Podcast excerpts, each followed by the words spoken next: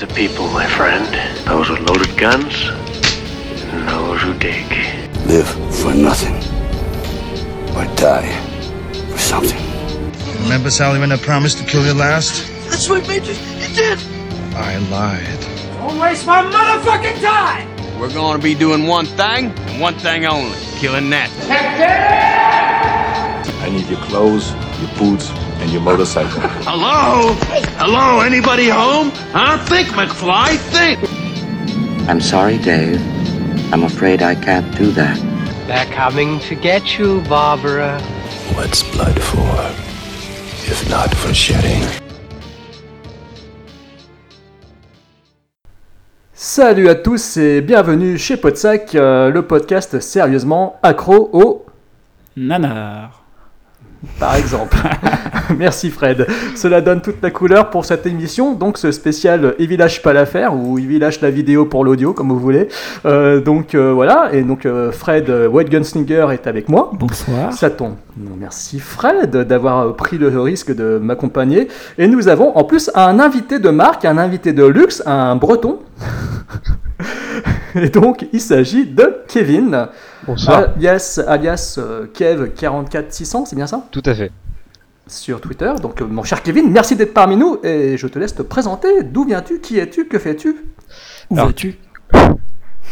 Qui es-tu? Donc euh, bah, Kev44600 donc sur euh, Twitter, Facebook, euh, où vous voulez, même devant chez vous des fois, on sait jamais. Euh, donc euh, bah, passionné de cinéma bien évidemment, passionné de sport aussi. On sait jamais, ça, on- ça peut faire plaisir de, de prendre l'air, de sortir dehors. Donc créateur euh, du blog cinéma que vous connaissez peut-être ou que je vous invite à découvrir, donc cinécinéphile.com. Donc euh, je suis rédacteur avec euh, avec trois autres personnes maintenant, avec euh, Clément, Tanguy et Paul. Donc on, on s'amuse à écrire à écrire des critiques, à vous partager nos avis sur les films et je vous invite à venir découvrir tout ça. Et voilà voilà. Ok, bah moi je dois dire que je te suis depuis longtemps, donc euh, je connais bien le site. voilà. Moi aussi, moi aussi, je le connais bien. Je, le- je passe souvent euh, à mes heures de bureau euh, faire un petit tour sur le site pour lire des critiques. Ouais, j'y passe souvent quand même. Je D'ailleurs, vous en- je vous en passe souvent remercie. en commentaire. Ouais, c'est vrai que Fred et moi, on laisse souvent des commentaires à la suite l'un de l'autre. Des- c'est vrai que ça, c'est marrant. C'est comme chez Hakim ou chez Cliffhanger, des fois, je- ou chez le- on se croise. Ouais. C'est marrant. Et pas forcément à la même heure, mais c'est marrant. Est-ce que, alors avant de démarrer cette émission spéciale crash test, parce qu'il s'agit, il s'agit encore une fois d'un crash test, est-ce que vous avez un coup de cœur à partager?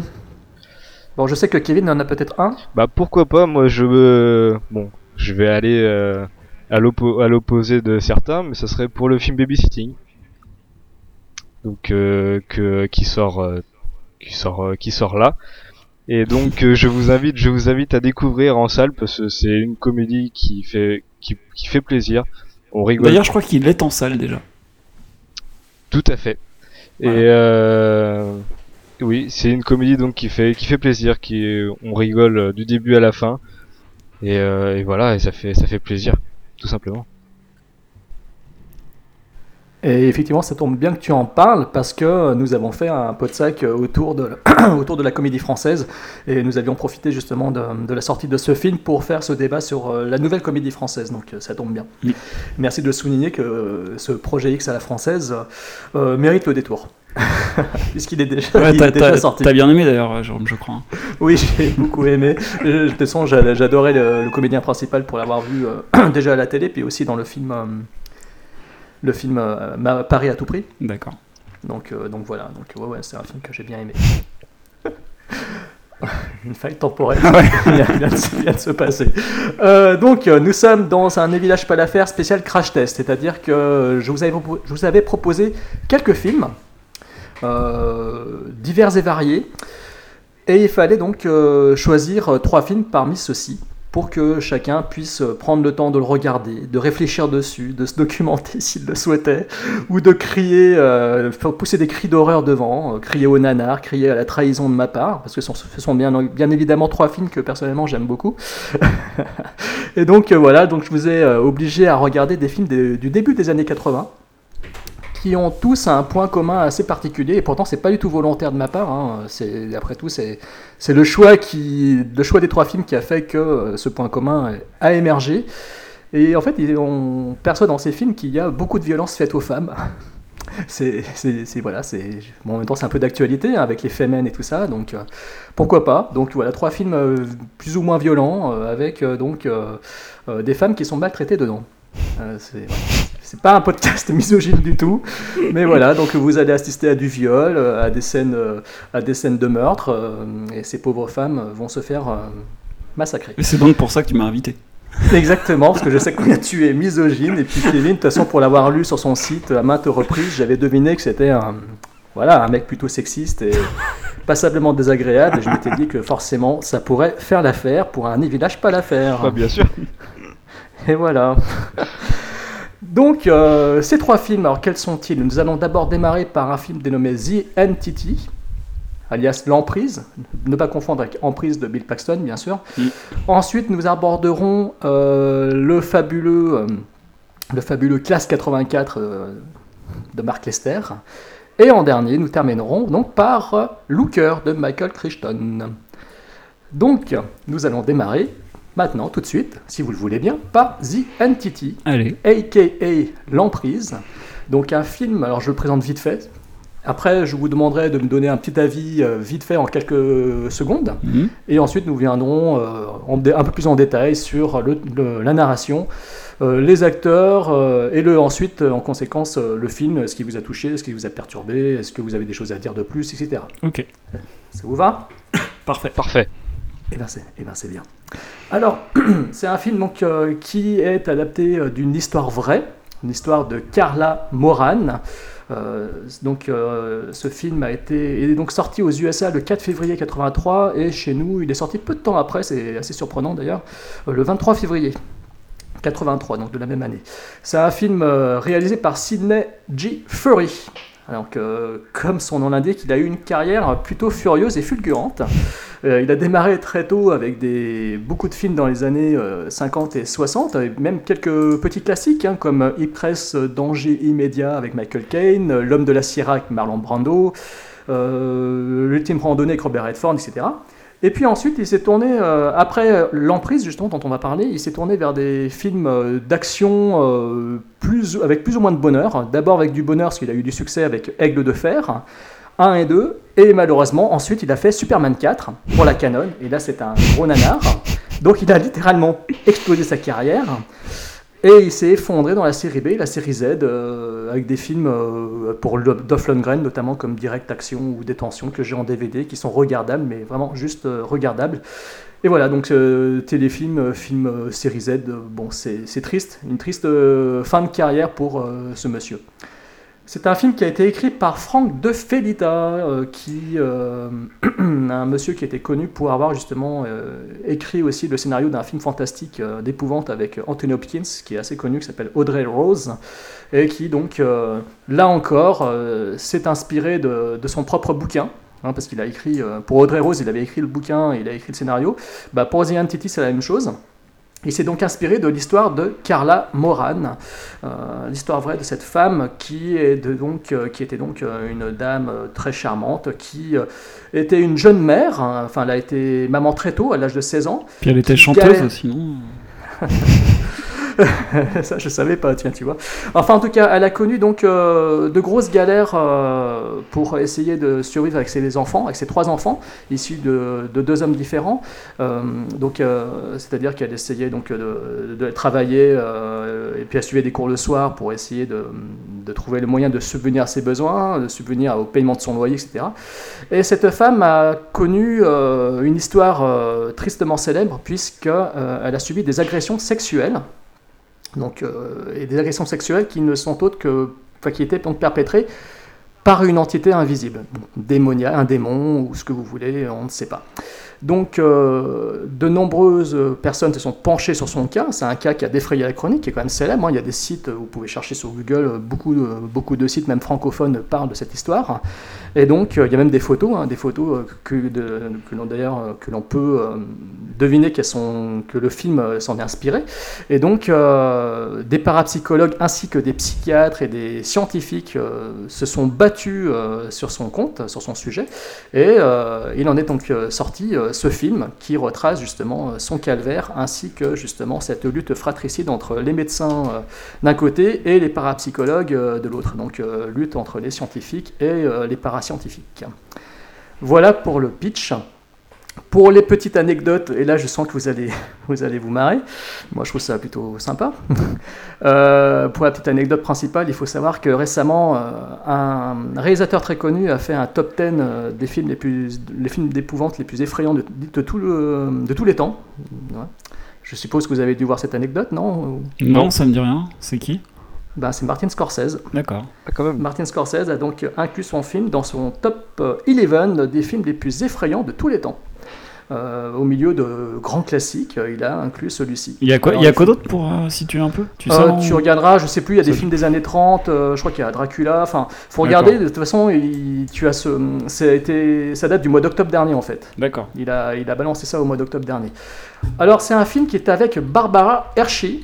Euh, Barbara Hershey qui avait tourné, euh, enfin qui a tourné pour les plus grands metteurs en scène, euh, actrice très connue, surtout dans les années 80 et qui récemment refait un, regain de carrière, on va dire un- une sorte de coup de fouet grâce à, à des films tels que Black Swan ou même Insidious 1 et 2, puisque c'est elle qui fait la mère de, Patrick Wilson dans Insidious 1 et 2.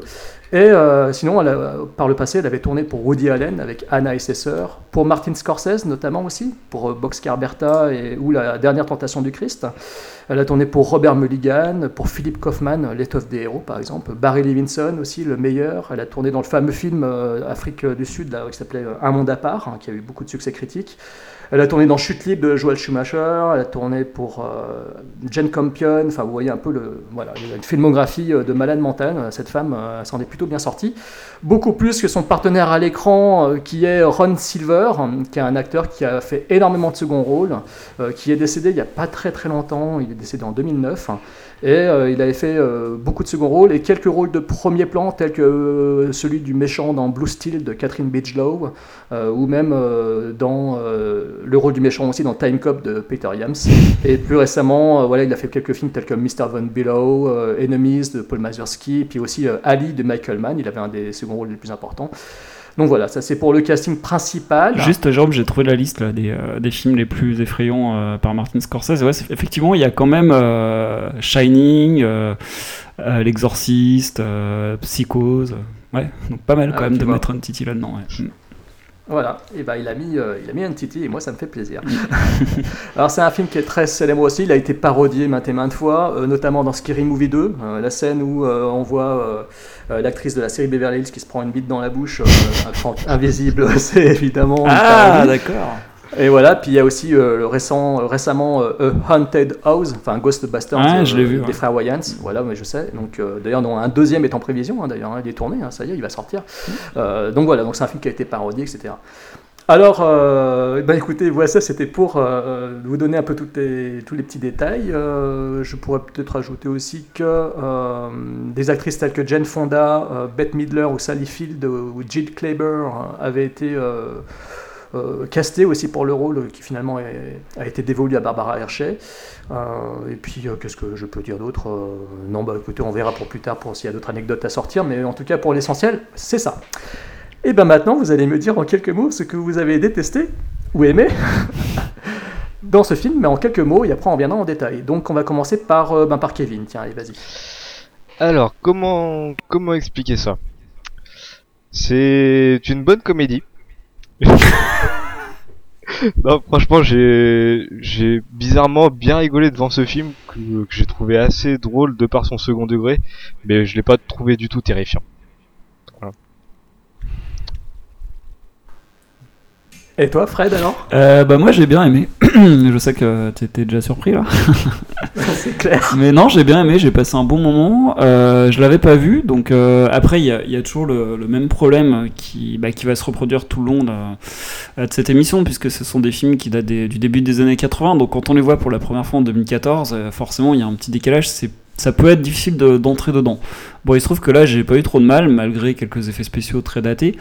Moi, j'ai trouvé, alors je dirais pas que c'est effrayant, par contre, euh, enfin, peut-être que si je l'avais vu euh, à l'époque, en étant petit, peut-être que ça m'aurait vraiment effrayé. Là, ça m'a pas effrayé, par contre, j'ai j'ai trouvé que c'était euh, intéressant, c'est-à-dire c'était limite fascinant parce que je me demandais vraiment où ça allait aller. Je me demandais, euh, bah, un peu comme les médecins, comme l'héroïne elle-même, euh, si euh, elle inventait tout ça, s'il y avait vraiment une présence. Et le fait de pas savoir jusqu'à la dernière minute quasiment, bah, j'ai trouvé ça intéressant. Et j'étais bien dans l'histoire. Et bah, moi, ça m'a bien plu. J'ai passé un bon moment. Ça m'a pas fait spécialement rire, même s'il y a deux trois répliques marrantes typiques des années 80. On en reparlera peut-être tout à l'heure. Voilà, donc un film que j'ai bien aimé, que je ne pourrais pas qualifier d'un des euh, 11 meilleurs films d'horreur de tous les temps euh, comme Scorsese, parce que je l'ai vu en 2014. Peut-être que si je l'avais vu à l'époque, euh, mon avis aurait été différent. En tout cas, moi j'ai trouvé que c'était un film qui était plutôt bon.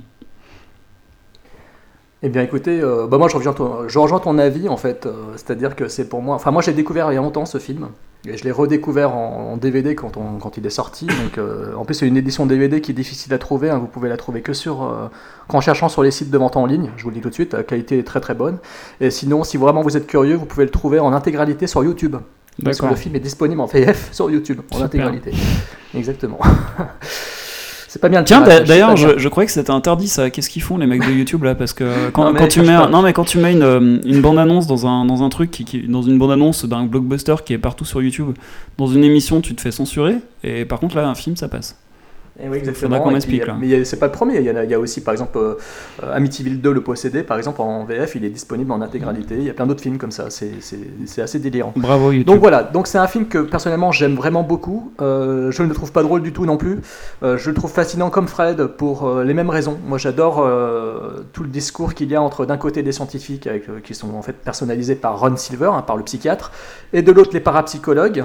Je trouve que c'est un film donc qui est sérieux finalement, qui ne plaisante pas avec euh, sujet, et c'est un film qui arrive aussi à être, euh, à être assez malsain et cruel avec le traitement du personnage féminin principal qui est euh, magistralement interprété par euh, Barbara Hershey, parce que là on en reviendra, mais je trouve que l'actrice, euh, elle a eu le, elle a eu le grand prix du Festival Fantastique de Paris, je crois. je sais plus si c'était Paris ou Avoriaz, mais je crois que c'était Paris. Mais elle a eu le grand prix pour son interprétation, et c'est pas volé du tout, parce que dans le film, elle est juste hallucinante. Donc voilà, oui, c'est un film qui a un petit peu vieilli, effectivement. Les effets spéciaux, même s'ils étaient de, de Stan Winston, c'est quand même pas rien. C'était Avoriaz, fantastique film festival. Voilà, bon ben voilà. Et ben dans les effets spéciaux de Stan Winston, effectivement, euh, aujourd'hui, bon ben voilà, c'est des, effets mécaniques ou des effets visuels euh, digitaux, etc., qui, qui sont datés. Le film est de- quand même de 82-83, donc c'est sûr que ça a plus de 30 ans. Mais euh, voilà, euh, ça reste pas moins un film choc pour moi, à mon sens. euh, et c'est euh, un film qui, euh, en plus, euh, après être sorti, enfin, il est sorti après donc L'Exorciste et puis La Malédiction de Richard Donner. c'est un film qui arrive à prendre un sujet quasiment similaire, on peut dire de possession, mais il en fait quelque chose de totalement différent. Il en fait un film intelligent. Il fait pas un film avec des comment dire avec des médiums d'un côté à la Poltergeist ou avec des avec des, prêtres exorcistes, etc. C'est un film qui, a vraiment un discours intellectuel euh, réflexif sur la possession démoniaque, et ça, je trouve ça vraiment fascinant. Donc voilà, donc effectivement, c'était pas le film le plus effrayant de tous les temps, même si euh, pour la, quand je l'ai vu euh, pour la première fois, ça m'a fait un choc. Quand je l'ai revu en DVD il y a peut-être 4-5 ans, ça m'a refait, ça m'a refoutu un coup. Alors bon, faut dire aussi que je l'avais vu de, dans le noir chez moi très tard le soir, ça avait joué, mais je sais que ça m'avait quand même bien bien foutu les chocottes. Donc euh, voilà, là quand je l'ai revu, effectivement, bon ben je, me suis plus penché sur le côté euh, intello du, film que sur son spectacle euh, purement effrayant. Voilà, donc on va maintenant aborder la narration. Si vous le voulez bien, donc euh, qui veut parler de l'histoire en elle-même, le traitement de l'histoire, le traitement de son sujet? Je veux bien, moi.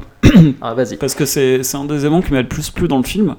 Euh, C'est-à-dire que je trouve que c'est intéressant parce que ça, donc ça part d'une histoire vraie. Alors justement, à, à ce niveau-là, j'aimerais bien savoir euh, la part de réel et euh, ce qui a été rajouté dans, dans l'histoire, dans le scénario, enfin dans, dans la, la nouvelle écrite par euh, Franck De Felita. Mais je trouve que c'est vraiment prenant du début à la fin, c'est-à-dire que la progression de l'histoire, bah, comme tu disais, il y a eu des films que tu as cités, la Poltergeist, des choses comme ça, qui suivaient une trame assez classique. Euh, c'est sans réelle surprise, une fois que tu as vu euh, quelques films de ce genre-là, tu, tu sais à peu près, euh, tu connais le schéma, tu sais à peu près comment, euh, ce qui va se passer au milieu et à la fin. Là, non, tu sais pas. Tu, tu sais vraiment pas comment ça va évoluer, tu te demandes si elle va se faire tuer, si elle va se faire interner, si euh, s'il y a des extraterrestres qui vont débarquer, si tu te demandes vraiment ce qui va se passer parce que tu voilà t'es t'es un peu perdu dans le truc quoi. Et, euh, et puis le fait que euh, ça bah il y a des, quand même des euh, des attouchements sexuels euh, donc qui sont au cœur de l'histoire.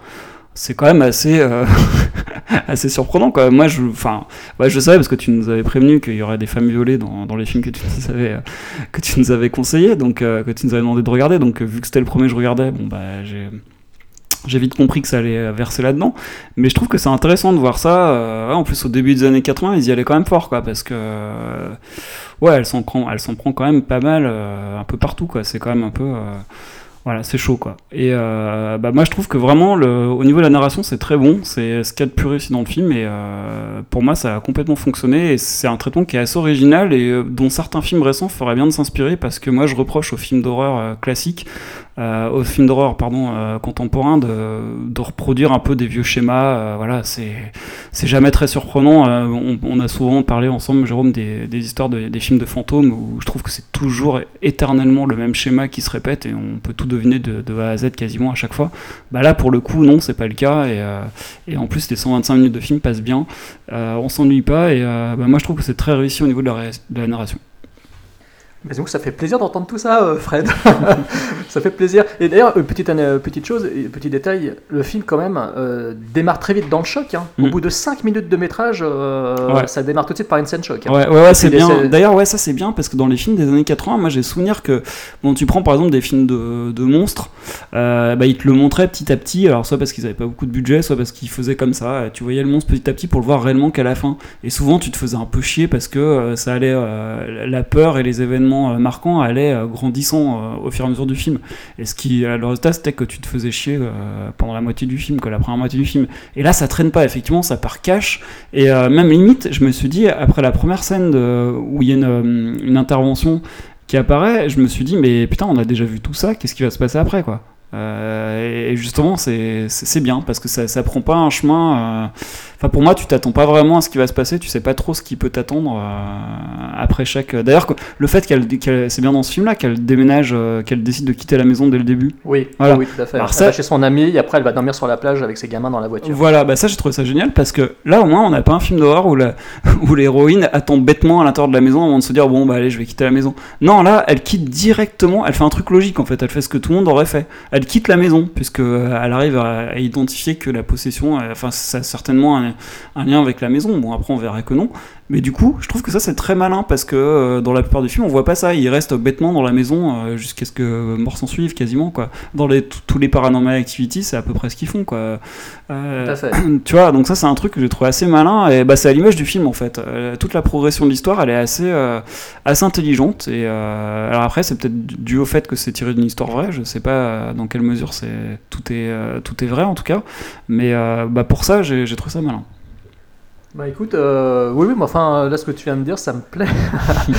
je pense que j'en dirai pas plus. Enfin, je vais laisser la parole à Kevin, mais effectivement, tu as raison de souligner qu'il y a une certaine justesse euh, à ce niveau-là, au niveau de la narration, au niveau comportemental, de toute façon. Mm. Mais ça, on en reviendra aussi sur les personnages et les acteurs, puisque je trouve que c'est justement aussi ce qui fait la qualité du film, c'est euh, c'est tout leur comportement qu'ils ont. Il n'y a rien d'exagéré, c'est très très juste à chaque fois, et euh, ça donne beaucoup de crédibilité à cette histoire qui est effectivement, encore une fois, inspirée de, voilà, disons, une histoire vraie. Kevin, donc cette comédie, vas-y, parle-nous-en au niveau de la narration. Je sens que je vais me faire lyncher. Non, euh, non, franchement, pour euh, là, j'ai écouté ce que disait Waggle Singer et euh, je suis bizarrement d'accord, avec toi parce que le film a une très belle, une très belle progression. Donc, on rentre directement dans le vif du sujet avec une attaque donc au bout de, au bout de 5 minutes du film. Donc, on est directement, directement pris au trip. Par contre, après, euh, même si on garde un rythme constant du début, du début à la fin, j'ai senti une légère, une légère baisse au niveau de, comment dire, au niveau de la critique sur, euh, sur, euh, sur, sur la, pas sur la possession, mais sur la façon dont dont est vue la personne qui est possédée. À la fois, à la fois, l'emprise est un est un film qui traite bien de, de la possession de la possession d'une personne euh, ou alors euh, ou alors de sa folie. Mais c'est à ce niveau-là que ça me dérange. On on démontre que la personne est possédée ou non, et à côté on essaye de nous faire de nous faire croire que qu'elle pourrait être folle. Sauf qu'au au final le côté euh, le côté folie, côté côté psychologie de la chose est assez délaissé je trouve, avec euh, seulement un personnage qui essaie d'intervenir et encore ses arguments sont sont trop laissés de côté et ça ça me dérange légèrement. Après du de pour revenir à la narration en elle-même, elle est elle est assez juste. Elle est très elle est bah elle est, elle est fluide, c'est franchement ça ça se laisse regarder on se demande vraiment comment comment ce film va, va se terminer, comment bah, ce qui va se passer tout simplement. Donc on se laisse bercer, c'est vraiment c'est vraiment bon euh, à ce niveau-là. J'ai pas beaucoup de reproches mis à part euh, ce petit bémol du, du côté euh, psychologie. D'accord, très bien. Bah écoutez, euh, moi je vous rejoins aussi, donc comme je disais, euh, sur euh, l'idée du fait que la narration est très fluide, que le film suit un rythme assez soutenu. Effectivement, on a donc un film qui démarre très vite, qui ne faiblit pas, qui pose très très vite des enjeux, qui a beaucoup de crédibilité au niveau de l'articulation des séquences. C'est-à-dire que effectivement, euh, les comportements sont à chaque fois logiques. Donc euh, cette crédibilité vient euh, de se dérouler de l'histoire. hein. donc comme tu disais, Fred, elle quitte la maison. Après, effectivement, elle, do- elle dort dans la bagnole avec ses gamins et le, le fils aîné, le garçon qu'elle a eu à l'âge de 16 ans, lui balance. Maintenant, on va quand même peut-être pas dormir dans la, dans la bagnole. Donc il retourne dans la maison par fatalité. Donc à nouveau à la maison, à nouveau les agressions. Ensuite, il y a tout euh, euh, ce cheminement, euh, j'allais dire intellectuel, mais ce cheminement où, en fait elle est malmenée entre les médecins d'un côté qui la prennent pour une folle, parce que bon, faut quand même le dire, hein, c'est une femme qui a été, qui est une jeune mère, elle a été jeune maman, donc pour eux, en plus elle a été violée par son père, donc il y a tout un background qui fait qu'aux yeux des médecins, elle nous est présentée comme étant une femme hystérique, comme une femme qui est de mauvaise vie certainement aussi. À l'époque, en 19, en plus l'histoire s'est déroulée en 74 hein, l'histoire vraie de Carla Moran.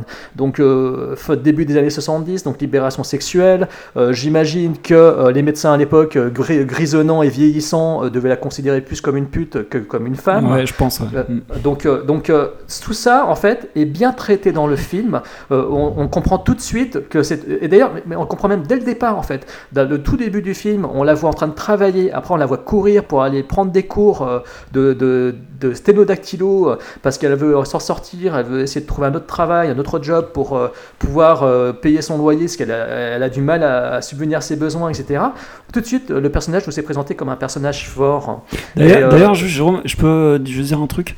Bien sûr, bien a- sûr. il y a une scène en fait qui m'a fait réfléchir, qui m'a fait même un peu halluciner. Bah, justement, quand tu parles, je, te- je, te- je le dis maintenant parce que tu parles du fait que c'est une femme qui est forte et qui, doit se débrouiller avec ses deux enfants, retrouver un job et tout.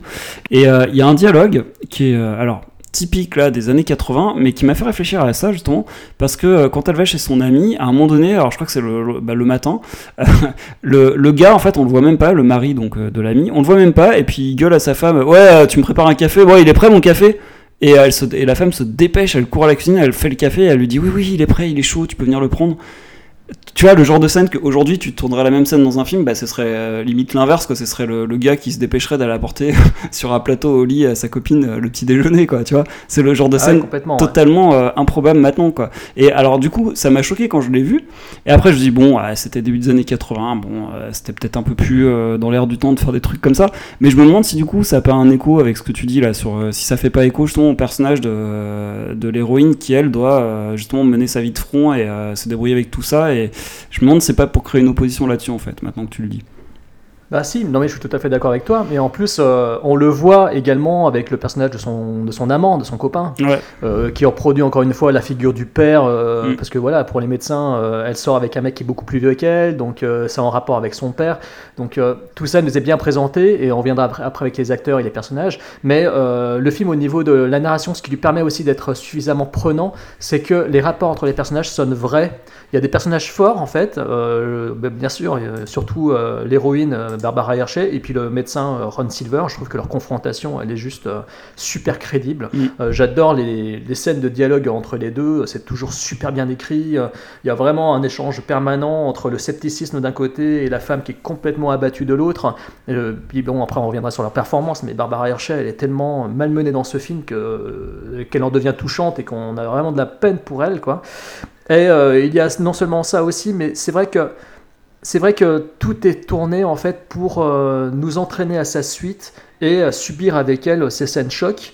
Parce que euh, pour moi, euh, ces scènes sont vraiment, mais vraiment violentes, quoi. C'est-à-dire qu'il y a vraiment une façon, de, on, abordera peut-être ça dans la mise en scène, mais c'est vrai que ces scènes sont euh, marquantes de par leur mise en scène, de par ces effets de gros plans, ces effets douloureux. euh, euh, et puis après, bon, les effets spéciaux, on y reviendra, mais c'est vrai que euh, il y a du full frontal nudity. c'est voilà, c'est assez, ça, ça se veut vraiment marquant. Et c'est vrai que euh, c'est vrai que le démon, euh, le démon est une belle saloperie quoi. Ah, il y va pas de main morte. Il y va pas de main morte, et il y va même avec du bout des doigts et à mordre jusque même avec les dents. C'est c'est quand même incroyable. D'ailleurs, la scène Mais- où elle se réveille euh, et qu'il est en train de. Oui. et qu'elle se laisse aller, j'ai trouvé que c'était vraiment bien foutu. C'est clair, c'est bien foutu, mais en plus c'est, mais en plus c'est choquant quoi en fait en même temps. Ah ouais, c'est dérangeant. C'est c'est un film qui est, c'est un film qui quand même, euh, qui de ce côté-là, euh, franchement, il, Il est malsain. Il osait quoi.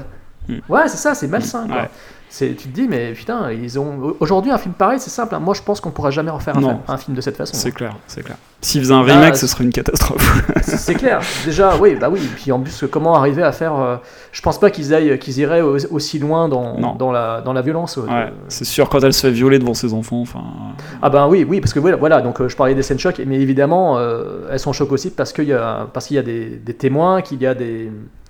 C'est vrai que de- devant les deux petites filles, cette Ah ouais. séquence, elle, est, elle est juste horrible. Quoi. Ah C'est- ouais. En plus, Barbara Hershey, euh, elle, donne, elle se donne à fond. euh, c'est- C'est c'est traumatisant quand on le voit pour la première fois. Enfin, pour- si on est, enfin, voilà, quand on est jeune, c'est un film traumatisant pour moi, je vous le dis Mm. tout de suite. Euh, voilà. Et le tout toujours, Donc, euh, toujours avec des plans serrés en plus, c'est ce qui renforce quand même le côté, le côté glauque et malsain. Et pour, rebon- Oui. pour rebondir vite fait, il y a quand même euh, Hideo Nakata qui avait voulu faire, euh, je sais pas si c'est toujours en cours que ce soit, mais il y a longtemps, euh, je sais plus quand, il avait voulu faire un remake du film. Bah, il était en préparation en tout cas, donc euh, il y a, Ah d'accord, je il savais y a pas. 6-8 ans peut-être maintenant, mais en tout cas, il avait voulu le faire.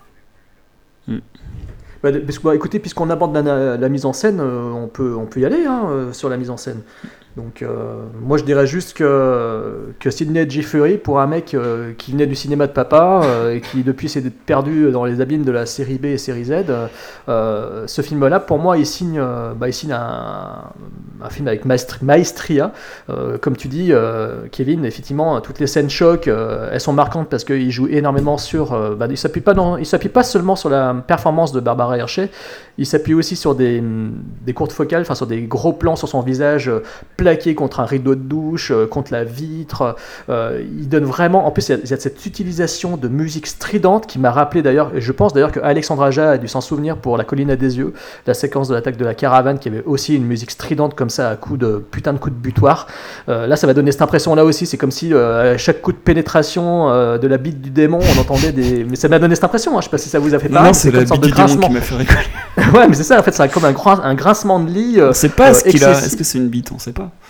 J'en sais pas, c'est peut-être la main, enfin je sais, j'ose même pas imaginer ce que c'est, mais surtout quand tu vois la taille euh, de la chose. Donc, euh, mais c'est vrai que euh, l'utilisation de la musique, les gros plans très serrés, cette, cette pression omniprésente donne des séquences vraiment choc.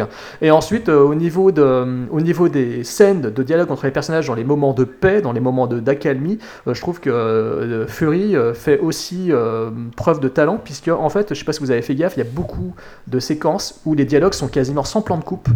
Euh, par exemple, il y a une scène euh, où là, je trouve que Hershey fait une performance de malade. Euh, quand elle est au lit avec son amant, Mhm. elle est filmée en train de, de discuter avec lui après l'amour, et puis on la voit commencer à parler, parler, discuter, elle commence à se lâcher, elle commence à pleurer, etc. Euh, et je trouve que les deux acteurs, mais putain, il y a une performance là, mais incroyable. Moi, pour l'avoir revu, je m'étais dit, waouh, je me suis j'ai regardé le truc, je me suis dit, mais il n'y a aucun plan de coupe, c'est qu'un plan séquence, c'est un plan séquence, c'est une performance pure et dure, quoi. Et le film est parsemé de scènes comme ça. Toutes les scènes où elle est euh, face à Ron Silver, quand elle va le voir au début, euh, c'est comme ça. Elle est face à lui avec ses blessures, ses bleus, ses morsures, etc. Il y a cette, cette séquence aussi où elle est toute seule face à tous les médecins grisonnants les vieux, il y a, quasiment que des hommes d'ailleurs. Il y a que des vieux, con- des, vieux connards devant elle qui sont tous là à la regarder de, de haut comme si c'était une prostituée. Et, et cette séquence, elle est, elle est, mais elle est à la fois terrassante parce qu'on a mal pour elle et qu'on est encore plus terrifié de voir que ces connards, ils sont en train de la prendre pour une, pour une folle dingue et qui mérite même pas l'attention. Et ça, c'est vraiment, vraiment, vraiment très fort. Après, toutes les séquences, effectivement, avec euh, les parapsies, euh, quand ça part un peu à la Poltergeist, parce que d'ailleurs Poltergeist était sorti peu de temps avant, mm, oui, effectivement, euh, effectivement, là, on tombe sur quelque chose de plus classique, de plus, de plus déjà vu. Je pense que, je pense qu'on a tous déjà vu ces séquences avec, voilà, la victime d'un côté, et les photographes de l'autre, etc., etc. Euh, mais en même temps, quand on voit les, les véritables images, vous les trouvez hein, sur Google, vous tapez Carla Moran, euh, Vous verrez les photos euh, qui ont été faites à l'époque, et ces images sont reproduites telles quelles dans le film, notamment celle où elle est dans le, sur son lit, euh, euh, ils sont là en train de, vous savez, quand il y a les arcs électriques, tout ça, Ouais. il y a des photos, vous les trouvez sur Google avec les arcs électriques, vous les verrez. Donc euh, c'est là, pour le coup, je pense qu'ils se sont vraiment inspirés de ce qui s'est vraiment passé à base de photos à l'appui, etc. Donc euh, là, je pense que la reconstitution en, en soi est très réussie. Mm. Voilà, donc la mise en scène, pour moi, là, euh, Sidney J. Fury, c'est fou que derrière il ait fait, une- il se soit perdu après Superman 4. Bon, bon, voilà, mais putain, c'est dommage, quoi. C'est triste, c'est triste parce qu'il a, il a vraiment fait quelque chose de très très fort. Kevin? Euh, ouais, bah, pff, ouais, bah, encore une fois, euh, je reprends, je reprends euh, presque mot pour mot ce que t'as dit, parce que, bah, même si niveau euh, réalisation, c'est pas, c'est pas un sans faute non plus. Il y a, il y a des petits, il y a des petites choses, euh, petites choses qui sont plus classiques. euh, voilà, on a un sentiment de déjà vu. En même temps, le, film maintenant euh, a, a, ses, a ses 30 ans, donc euh, il y, en, y en a qui sont, qui sont passés derrière, mais il y a quand même il y a quand même de bonnes idées afin de mettre euh, afin de mettre en avant euh, quelques points du scénario donc euh, les comme tu quand tu parles des, des confrontations entre le je me souviens plus s'il est psychologue ou médecin et puis Barbara Hershey on, sent qu'il aime bien mettre en avant surtout Barbara Hershey pour euh, pour essayer de de convaincre à la fois le spectateur et euh, la personne qui, euh, qui est en face d'elle convaincre qu'elle est possédée et tout. Il essaye de faire des de jouer avec de faire à la fois des chants contre chants. Il, il essaye plusieurs petites choses. C'est franchement c'est sympathique. Ça aide ça aide à la compréhension de, du message du message qu'il essaye de faire passer après euh, d'un point de vue mise en scène aussi j'ai beaucoup aimé c'est la façon dont dont il met en avant euh, le le démon donc euh, un démon qui va être euh, brutal mais qui peut être euh, il va l'amener de manière assez nonchalante. Il l'amène assez assez doucement souvent et c'est euh, au moment où on s'y attend pas qu'il va c'est la bande son qui va venir rajouter une couche qui va qui va nous faire comprendre qu'il est pas là forcément pour lui faire du bien et qui bah, qui va y aller brutalement quoi. Donc euh, il y a des il y a vraiment de bonnes idées à la fois c'est à la fois très maîtrisé et à la fois à la fois assez assez simple mais dans l'ensemble euh, assez positif. C'est marrant ce que tu as dit sur les, sur les comédiens, sur la façon de filmer les, les chants contre chants. J'ai remarqué aussi un autre truc, je sais pas si vous avez fait gaffe, enfin si, je pense que oui. Euh, Il y a pas mal de scènes en fait où la- l'attention visuelle est portée sur un personnage au premier plan et son interlocuteur est dans l'ombre derrière en, en flouté ou. Ou de dos. Vous voyez ce que je que- Ouais, ouais. ouais, ou de dos carrément. Il y a beaucoup de plans comme ça et beaucoup de scènes où on voit vraiment le visage de Barbara Hershey très net au premier plan qui bouffe tout l'écran et derrière on voit, euh, on voit le personnage de son ami par exemple euh, ou euh, celui du, de Ron Silver, euh, etc. C'est... Mais il met Et beaucoup euh, Fred il- Ah pardon, ouais. Euh, je coupe juste vite fait, il met quand même beaucoup euh, Barbara Hershey en oh, bah il la met beaucoup euh, en évidence, c'est elle qui c'est elle qui mange littéralement l'écran et on sent qu'il veut nous euh, nous mettre en empathie avec ce personnage-là, qu'il veut nous faire éprouver de la pitié, mais beaucoup de tendresse aussi parce que il veut nous faire comprendre qu'elle est mal et voilà, c'est bah d'où d'où l'enchaînement et la gradation vers euh, vers la scène finale du film. Donc euh, c'est pour ça que c'est assez maîtrisé à ce niveau-là. Euh, bah moi pour ma part la réalisation bah, je la trouve bonne aussi même très bonne. Euh, bah, ça participe d'à peu près toute la logique du film hein, que j'ai décrit tout à l'heure. C'est à dire que je trouve qu'il y a une bonne progression puis tout est bien amené. Et euh, bah, je trouve qu'il se débrouille bien. Alors après la, la seule réserve que j'ai c'est que bah, en ayant vu le film 30 ans après euh, bah, forcément j'ai été un peu euh, gêné par les effets spéciaux qui forcément sont datés. Mais donc du coup ça va pas être une critique puisque c'est simplement le temps qui a, qui a fait son effet voilà, donc du coup, j'aurais aimé voir ce film bien plus tôt.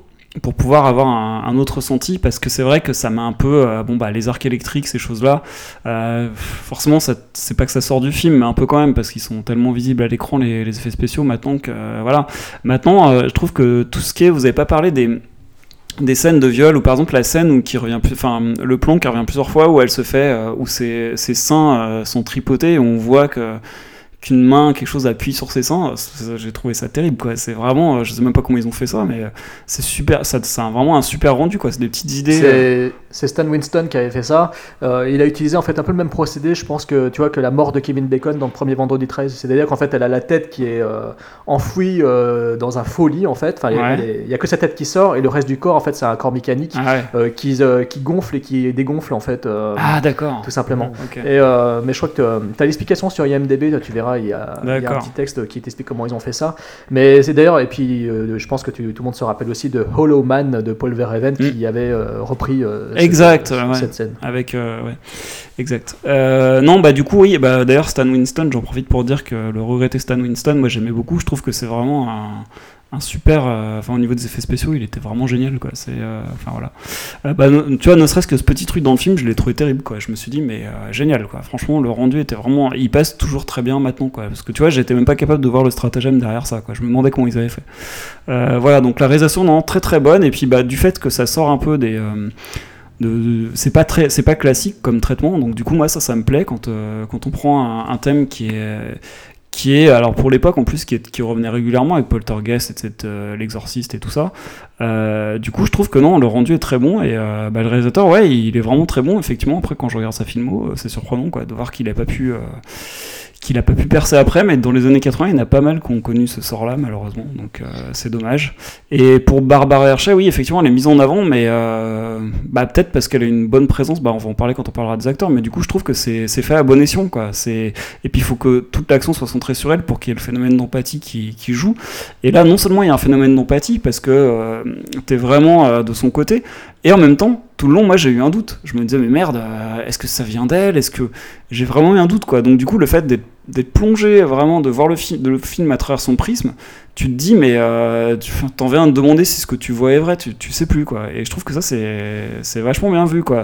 Si c'était moins centré sur elle, l'effet serait moins, moins saisissant, je pense. Donc, euh, du coup, ça marche très bien. Ça, je pense que ça vient aussi du fait que le réalisateur, il a vraiment mis l'accent sur toutes les, toutes les théories en présence, en fait. Mm. Après, peut-être que ce que disait Kevin tout à l'heure, euh, effectivement, après, euh, sur la partie finale, euh, il veut vraiment nous faire comprendre qu'il y a un point de vue qui prédomine sur le reste. Ah, bah justement, mais ça, est-ce qu'on pourra en parler après à, tout- à toute fin en faisant un petit. Ouais. ok. Ouais, il n'y a pas de souci. Donc euh, oui, c'est vrai que voilà, là-dessus, moi, je, je trouve que le film est vraiment fort, intéressant, et effectivement, il est sorti après trois films cultes de l'épouvante démoniaque, hein, Poltergeist, L'Exorciste et La Malédiction, et là, il avait un, un angle de vue qui était quand même vraiment surprenant et qui était très très malicieux. Maintenant, alors les acteurs. Euh, bon, on va peut-être euh, pouvoir enfin parler de Barbara Hershey. Euh, bon, pour ma part, je la trouve hallucinante dans ce film. Elle porte le film sur ses épaules, qui était pourtant pas si frêle que ça, parce qu'elle avait déjà une belle filmo derrière elle. Elle était au top de sa carrière, mais punaise, quelle performance, quoi. Elle est à la fois touchante, elle est à la fois terriblement meurtrie. c'est un personnage, on, tout le long, en fait, on n'arrive pas à savoir si euh, elle est dans son délire de persécution ou si elle est vraiment euh, atteinte euh, ou si elle est vraiment victime, en fait. On est vraiment sur la corde raide avec elle et dans chaque scène où elle intervient, où elle apparaît, elle fait montre d'une véritable force parce que, je ne sais pas si vous avez constaté, mais c'est vrai que le personnage évolue vachement au niveau du film, hein, c'est-à-dire que, enfin, au cours du film, au début, elle est victime, mais après, elle veut se défendre, elle veut se battre, et dans la dernière partie, elle est là pour se. Elle attaque. pour- pour- elle, elle est là pour, euh, pour, se, pour se fighter avec le démon, quoi. donc, euh, donc euh, je trouve que le personnage est vraiment fascinant, et Barbara Hershey, elle lui donne toute sa, toute sa putain de grandeur, quoi. Ce qu'elle est dans le film, elle est vraiment, moi, je la trouve vraiment formidable. Face à elle, Ron Silver, qui d'habitude, bon voilà, c'est un acteur de second plan. euh, euh, je trouve qu'il est très très bon dans ce rôle en fait de, de psy, guère convaincu par ce qui se passe, etc. Je trouve qu'il est touchant et très crédible dans ce, dans ce rôle. Donc, et je, je trouve qu'il bon, produit un bon équilibre. Hein, C'est-à-dire qu'il représente un peu la partie médecin et, je trouve qu'il fait un bon équilibre. il est beaucoup plus euh, mieux mis en avant, il est beaucoup mieux mis en avant que euh, les parapsychologues, euh, qui d'ailleurs, euh, pour la petite histoire, les parapsy euh, que l'on voit dans le film, en fait, les personnages, en fait, enfin, c'est les vrais parapsychologues ont servi de conseillers techniques sur le film. C'est-à-dire que, et d'ailleurs, je pense que c'est pour ça que certaines scènes sont inspirées des photographies puisque on peut trouver sur internet leur récit, vous trouverez, hein, il est même traduit en français, et euh, ils ont vraiment euh, servi de conseiller euh, suite à tout ce qu'ils ont vécu, tout ce qu'ils ont pu observer dans, dans la maison de Carla Moran. Voilà, donc deux acteurs pour moi vraiment mis en avant. Les autres qui sont tous aussi bons. hein, je trouve que l'acteur qui fait le mari de Barbara, enfin le, compagnon de Barbara Hershey est très très bon. Les scènes qu'ils ont, les peu de scènes qu'ils ont ensemble, elles sont vraiment réussies. Il y a vraiment une justesse, une crédibilité dans les, dans les échanges. Euh, ses rapports avec les enfants, c'est pareil aussi, Euh, surtout avec euh, son bah, le- l'aîné, hein, celui qu'elle a eu très tôt, quoi, en fait. Au début, j'étais un peu surpris. Je me disais, waouh, mais attends, on dirait que l'acteur il a le même âge qu'elle. Ça me faisait un peu. C'est vrai, ouais, j'ai pensé ça Voilà, ça m'a fait un peu bizarre, mais en fait, quand tu lis l'histoire, en fait, déjà dans, dans les faits, l'acteur est beaucoup plus jeune, enfin, il est plus jeune que Barbara Hershey, il faut le savoir, mais dans l'histoire, elle a eu son enfant à 16 ans, donc bon, Mm. donc voilà quoi. Mais donc voilà, je trouve que les acteurs sont vraiment très bons, mais c'est vrai que c'est surtout Barbara Hershey que l'on retient de l'ensemble, et en dessous euh, Ron Silver.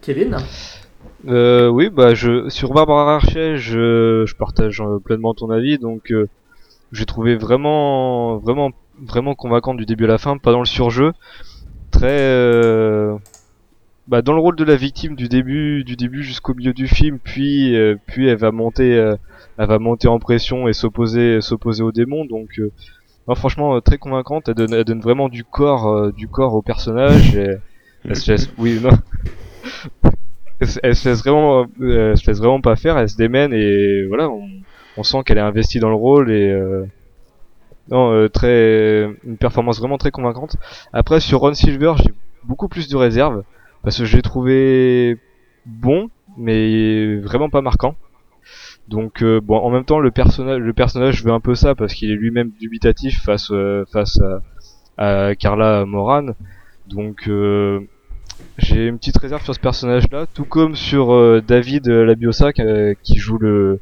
le fils de Carla Moran. Lui, je l'ai trouvé vraiment mauvais. Donc dans les scènes, dans les scènes de de, de, de possession, j'ai trouvé qu'il était vraiment dans le surjeu, contrairement à Barbara Hershey. Lui, il essaye, il essaye de se démener aussi, il essaye de, de sauver, de sauver sa mère entre guillemets, mais c'est, j'ai trouvé vraiment pas bon contrairement encore une fois aux deux petites filles qui, euh, qui, elles, je trouve, lors de lors de certains plans, certains plans serrés sur leur visage, on sent vraiment qu'elles sont elles sont terrifiées et euh, ça doit pas ça doit pas être facile du tout à jouer et euh, à ce niveau-là, c'est vraiment vraiment un coup de chapeau, je trouve. Donc euh, mis à part Barbara Hershey, les deux les deux petites filles, le reste je trouve assez anecdotique.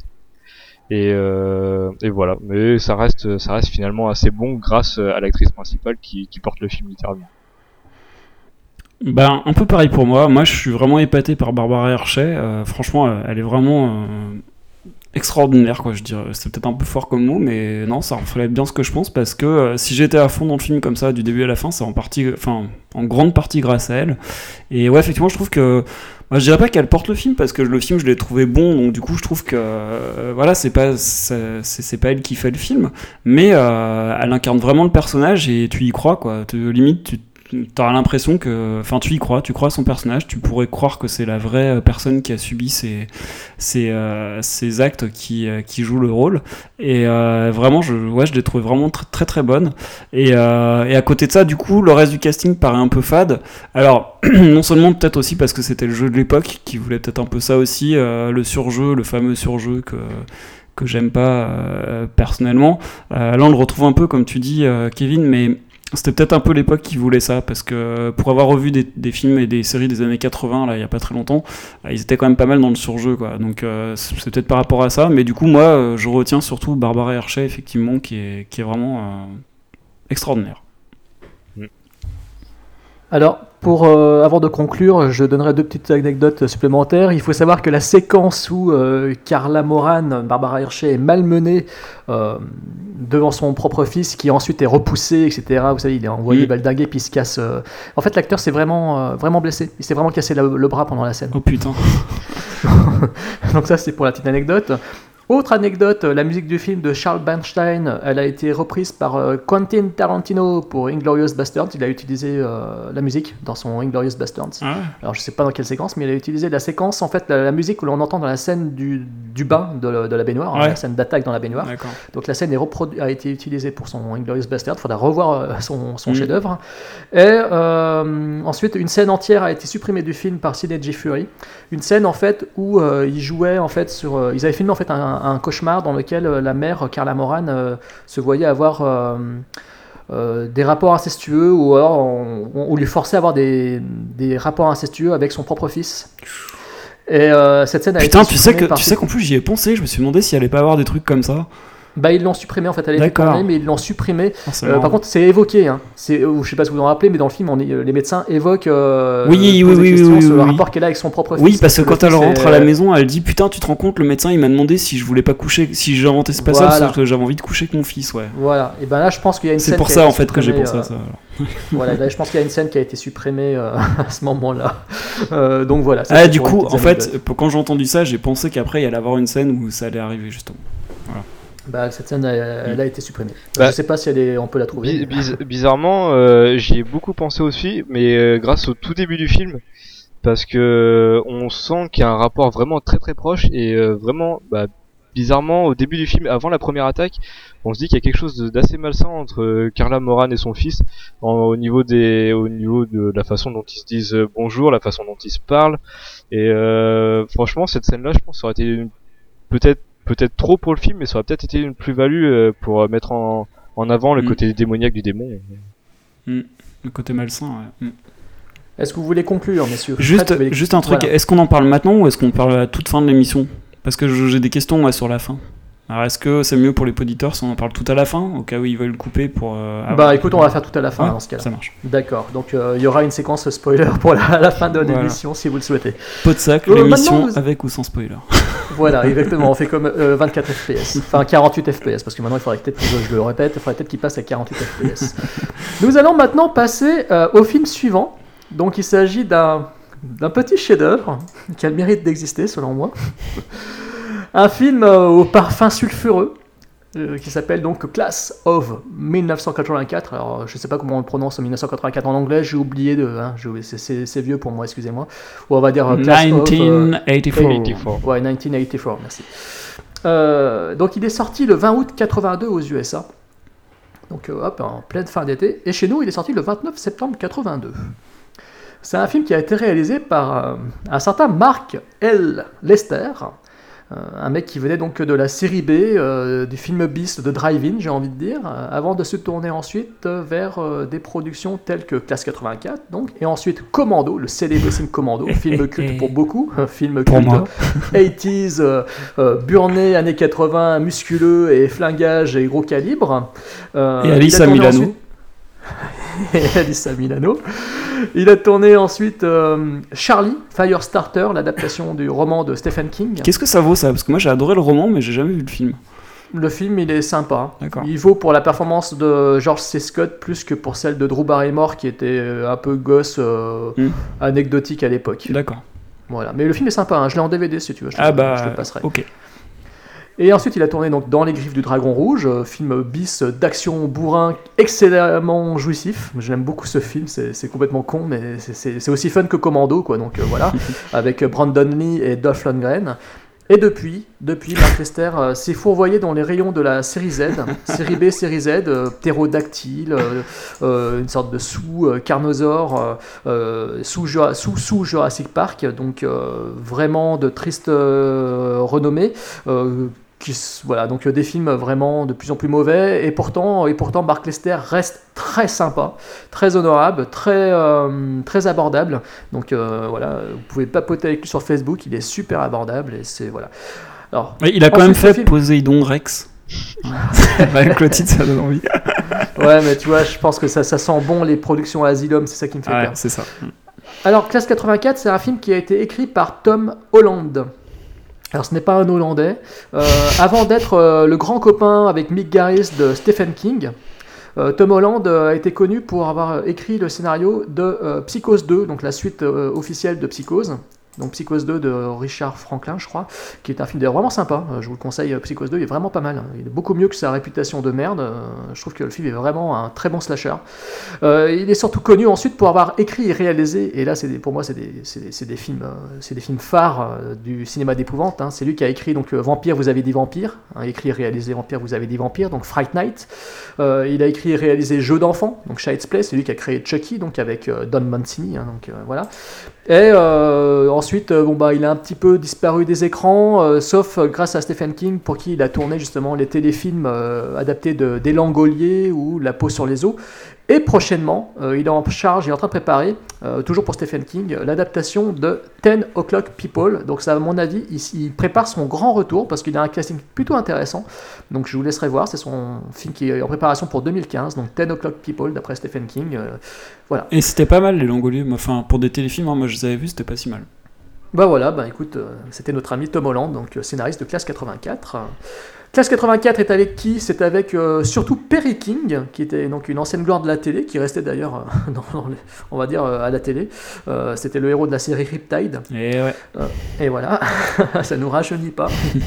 et puis on retrouve au casting un certain Roddy McDowell, qui est donc un acteur qui a eu une immense, immense, immensis- immensissime carrière. Ca- 60 ans de carrière quand même. Le mec, il a démarré sa carrière à l'âge de 10 ans, en 38. Euh, c'est une sorte d'enfant star de Hollywood. Il a tourné énormément. Euh, nous, nous pouvons le retenir notamment pour euh, son rôle récurrent dans les films de la saga La planète des singes et même dans la série télé La planète des singes. Euh, il avait un des rôles euh, principaux de, la saga. Bon, bien entendu, il était grimé en singe, mais bon, c'était Roddy McDowell. Euh, donc un mec qui a quand même fait près de 300, euh, 300 apparitions. Hein. Je parle pas de tous ses rôles à la télé. hein. Je parle, euh, voilà, enfin, vous, verrez sa filmographie, c'est juste euh, incroyable. Euh, pour la petite anecdote, c'était un mec euh, qui était pas très, pas très heureux euh, dans la vie.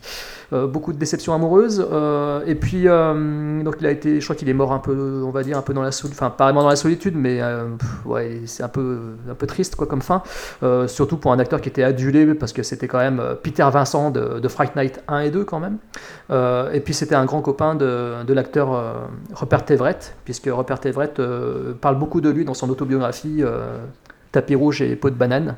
Il parle beaucoup de Ronnie McDowell dedans dans des termes un peu tristes. Quoi. Et au casting, enfin, nous avons un jeune visage avec une bonne coupe au bol des années 80. un acteur qu'on aime beaucoup, qui n'était pas encore atteint malheureusement- de la maladie de Parkinson. Un tout jeuneau, Michael G. Fox, qui a des rôles secondaires quand même relativement importants dans le film, qui joue très bien de la flûte à bec, qui adore sucer la flûte à bec. Et donc voilà, euh, pour le casting, pour les acteurs les plus connus. Hein, voilà, ça c'était vraiment les trois acteurs les plus connus. Alors de quoi parle Classe 84 alors, il s'agit euh, de l'histoire en fait d'un jeune prof de musique euh, qui débarque dans un lycée pour euh, reprendre donc euh, la classe euh, de solfège, musique, etc. de son lycée. Alors, euh, ça se passe donc le film a été tourné en 82 et donc ça se passe évidemment deux ans dans le futur. Donc c'est une sorte de film euh, pour l'époque c'était un film d'anticipation, on anticipait ce qui allait se passer Euh, parce que voilà, Mark Lester s'était inspiré de beaucoup d'événements de violence dans les écoles qui s'étaient déroulés ces derniers ces derniers, ces derniers temps. Euh, notamment euh, une anecdote comme quoi euh, un prof était, avait pris en otage sa classe avec un flingue. Donc euh, voilà, donc euh, plusieurs, anecdotes en fait qui ont été donc euh, la source d'inspiration pour Mark Lester, donc qui a qui a donc tourné ce film. Tourné d'ailleurs en, en 45 jours, hein, vraiment tournage tournage express avec juste un seul lieu, un seul décor de construit et tout le reste ça a été tourné directement dans, dans l'enceinte même du lycée. Euh, donc le prof arrive, euh, il prend une classe sous la main, etc. Tout pourrait, bien se passer pour lui, sauf qu'il va se mettre à dos un de ses élèves, qui est le chef, euh, chef d'une bande de loupards, d'une bande de punk, de vilains voyous, de vilains métalleux créteux, etc.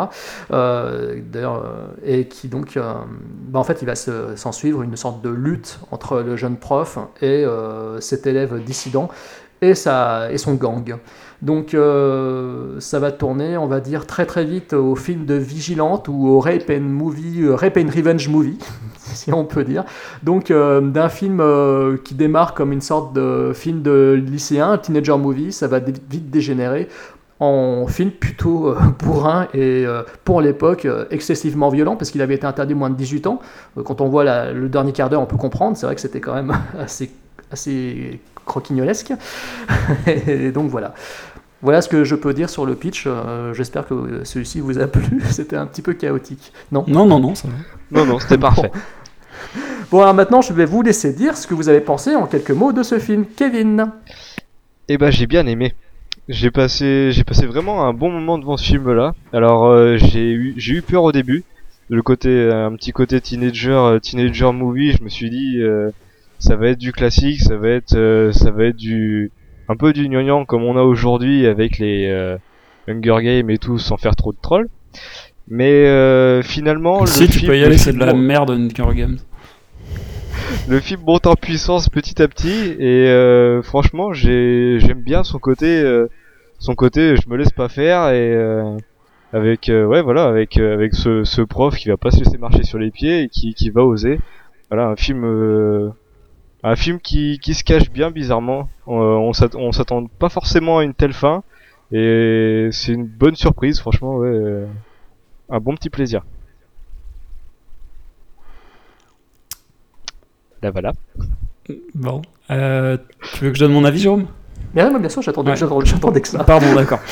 Euh, bah moi, pour ma part, euh, j'ai eu un peu de mal avec ce film parce que euh, bah, je pense qu'il est là pour le coup. euh, Je l'avais, je pensais l'avoir vu, mais non, je l'avais pas vu. Du coup, voir ce film en 2014, c'est un peu rude, quoi, parce que euh, bah il y a toute l'imagerie des années 80. euh, c'est très très très marqué euh, années 80 au niveau, de- ne serait-ce que des costumes, des des looks, des coupes de cheveux, etc. Du coup, c'est voilà, la, la pilule a eu un peu de mal à passer pour moi. C'est-à-dire que là, pour le coup, je vais pas dire que j'ai vu ça comme une comédie, comme Kevin disait tout à l'heure pour l'emprise, mais bon voilà quoi, le gang de Loubar, euh, non, j'ai eu du mal quoi. Franchement, euh, rien que leur tenue, je j'ai vraiment du mal quoi. Il aurait vraiment fallu que je le voie euh, beaucoup plus tôt. Parce que là, je l'ai vu trop tard et, euh, et du coup, j'ai eu du mal à croire à ces méchants de pacotille. euh, voilà, notamment euh, notre ami euh, Peter Stegman, Stegman là, donc l'acteur Timothy Von Patten, euh, au secours quoi. Vraiment au secours là, au niveau du surjeu. Alors c'est marrant d'ailleurs parce que ça vient en contraste entre le jeu de Perry King ou de Michael J. Fox avec les méchants quoi. J'ai eu beaucoup de mal avec le jeu des méchants, du coup ça m'a pas mal sorti du film. Enfin, j'ai même pas réussi à rentrer dans le film. Alors je dirais pas que c'est mauvais, simplement que c'est trop, vraiment trop daté pour le coup, pour que j'ai pu l'apprécier maintenant. Euh, du coup, c'est pas un film que je conseillerais là à quelqu'un qui l'aurait pas vu aujourd'hui. C'est pas vraiment un film que je conseillerais. Quoi. À mon avis, c'est même pas possible de voir ce film, de le découvrir aujourd'hui et de le prendre vraiment au sérieux. C'est un peu trop marqué années 80, euh, beaucoup trop marqué années 80, et du coup, euh, voilà. En plus, euh, bon le vu comme les choses tournent et vu notamment le dernier tiers du film et la fin du film j'ai trouvé que c'était un peu euh, enfin c'est pas crédible quoi tout ce qui se passe euh, ouais j'ai eu un peu de mal quoi ça, ça part un peu dans le ouais comme tu disais dans le Rape and Revenge movie mais euh, ça va un peu loin quoi Et, euh, le héros il va un peu loin dans le délire quoi et puis après il repart tranquillement je sais pas c'est un peu ouais j'ai eu un peu de mal Bon, on sait pas si on part tranquillement à la fin, hein, parce que ça se termine vraiment très, de façon très abrupte. hein, donc, euh. Mm. Mais bon, alors, euh, bon, moi, c'est un de mes films préférés de l'époque. hein, c'est, Pendant longtemps, ça a été euh, le film que j'ai fantasmé parce que j'avais la jaquette euh, euh, sous la main pendant très, de très très longues années avant que je puisse enfin le découvrir en DVD grâce à, à cet éditeur fabuleux qui malheureusement a disparu depuis. C'était Neo Publishing. Euh, voilà, ils avaient édité euh, ce film en DVD pour 10 euros en kiosque, euh, et donc ça a été enfin pour moi l'occasion de découvrir ce film qui était qui avait carrément disparu des écrans radar. hein. C'est un film qui est voilà, il a été donc diffusé peut-être une fois à la télé, puis depuis on l'a plus jamais revu. Voilà, puis en plus un film qui avait été censuré, interdit moins de 18 ans. Enfin bref, il a il a subi tout et n'importe quoi. Donc c'est un film que pendant longtemps j'avais fantasmé et quand je l'ai découvert, et ben moi personnellement, contrairement à toi, je me suis pris une claque. Euh, ben, parce que effectivement, euh, je savais exactement déjà à quoi je me préparais. Euh, au niveau du, du look général du film, je n'ai pas été gêné parce que bah voilà, les- j'avais des, je connaissais déjà des images du film, je savais quel look ils avaient, donc ça m'a pas du tout, du tout surpris. ça fait un peu bad de, de Michael Jackson d'ailleurs Bah oui, oui, tout à fait. Mais de toute façon, oui, ouais, ouais. Puis même, de toute façon, il faut savoir aussi qu'il a été présenté souvent en double séance avec avec euh, Mad Max. euh, Hmm. Avec Mad Max 2, le défi. Le film, dans certains théâtres, dans certains films, euh, dans certains cinémas, pardon, il, exploitait avec euh, Mad Max 2, le défi. Mm. Donc, euh, effectivement, on retrouve un petit peu euh, une analogie entre le look des méchants de Mad Max 2 et ceux de, de Classe 84. Donc, Classe 84, euh, moi, c'est un film que j'aime vraiment beaucoup parce que c'est euh, c'est une montée en puissance. Et moi, la- le final, comme, bah, contrairement à toi, je trouve euh, tellement hallucinant dans la violence que ça me fait, mais juste. euh, jubilé quoi en fait parce que c'est et, et les acteurs ils sont pour quelque chose aussi parce que j'aime beaucoup euh, le surjeu des acteurs dans ce coup-là Hmm. parce que c'est ça relève un peu de la du film prémonitoire déjà parce que je sais pas si à l'époque déjà euh, dans les lycées aux États-Unis il y avait cette euh, ces rades ces trucs là où on, ces portiques où on, on- Ah on- oui, c'est bien vu ça. ouais. Voilà, parce que ça, ça c'est montré dans le film, Mm. mais aujourd'hui, on sait qu'ils le font. Depuis Mm. les événements de Columbine et tout, euh, Mm. on sait que maintenant, ils ont des portiques. Mm. Mais à l'époque, en 82, je suis pas sûr. Non. Donc euh, là, cette idée-là, j'ai trouvé assez forte. Ensuite, euh, cette montée comme ça, cette crudité aussi, parce qu'on voit quand même, euh, pour un film bourrin, euh, on voit quand même euh, les- des petits genoux qui envoient des filles se prostituer, ils les testent, ils les, ils les font se foutre à poil euh, direct euh, devant la caméra. Enfin, le, réalisateur, euh, enfin le film, il va vraiment à fond dans sa, dans sa crudité. Et, euh, et donc, euh, puis jusqu'à un final, finalement, euh, un final complètement barbare, hein, qui démarre par une scène de viol assez atroce, pour se conclure avec des scènes de, violence dans tous les, dans tous les sens, où Perry King pète littéralement les plombs, et c'est bah, littéralement jouissif. Quoi. Donc voilà. Alors, la narration, maintenant nous allons aborder la narration. Kevin.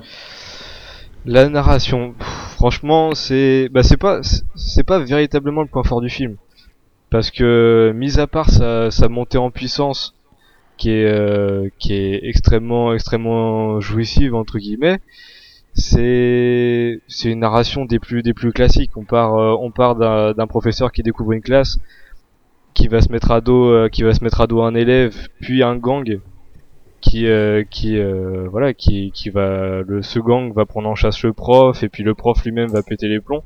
Voilà c'est c'est assez classique. On c'est prévisible dans la tournure. Après ce qui n'est pas prévisible c'est euh, c'est euh, ce sont les événements eux-mêmes c'est cette montée de violence.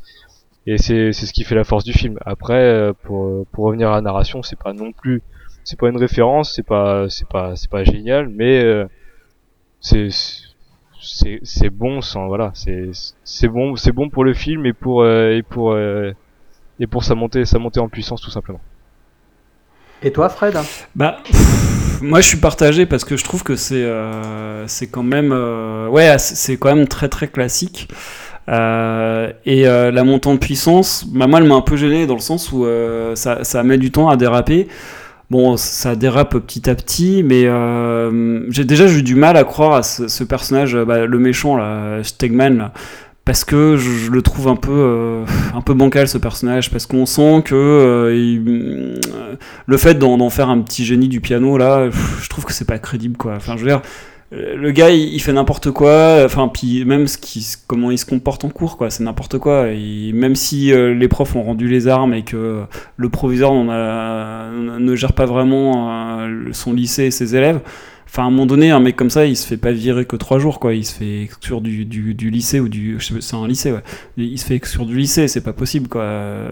Donc ça tient pas trop debout, quoi. Le fait que les élèves entrent, comme, entrent et sortent comme ça de la salle, ouais, j'y ai pas cru, quoi. Mais déjà, ça, rien que ça, j'y ai pas cru. Le prof qui arrive pour son premier jour et qui laisse les élèves se barrer comme ça, pff, bon, déjà, voilà.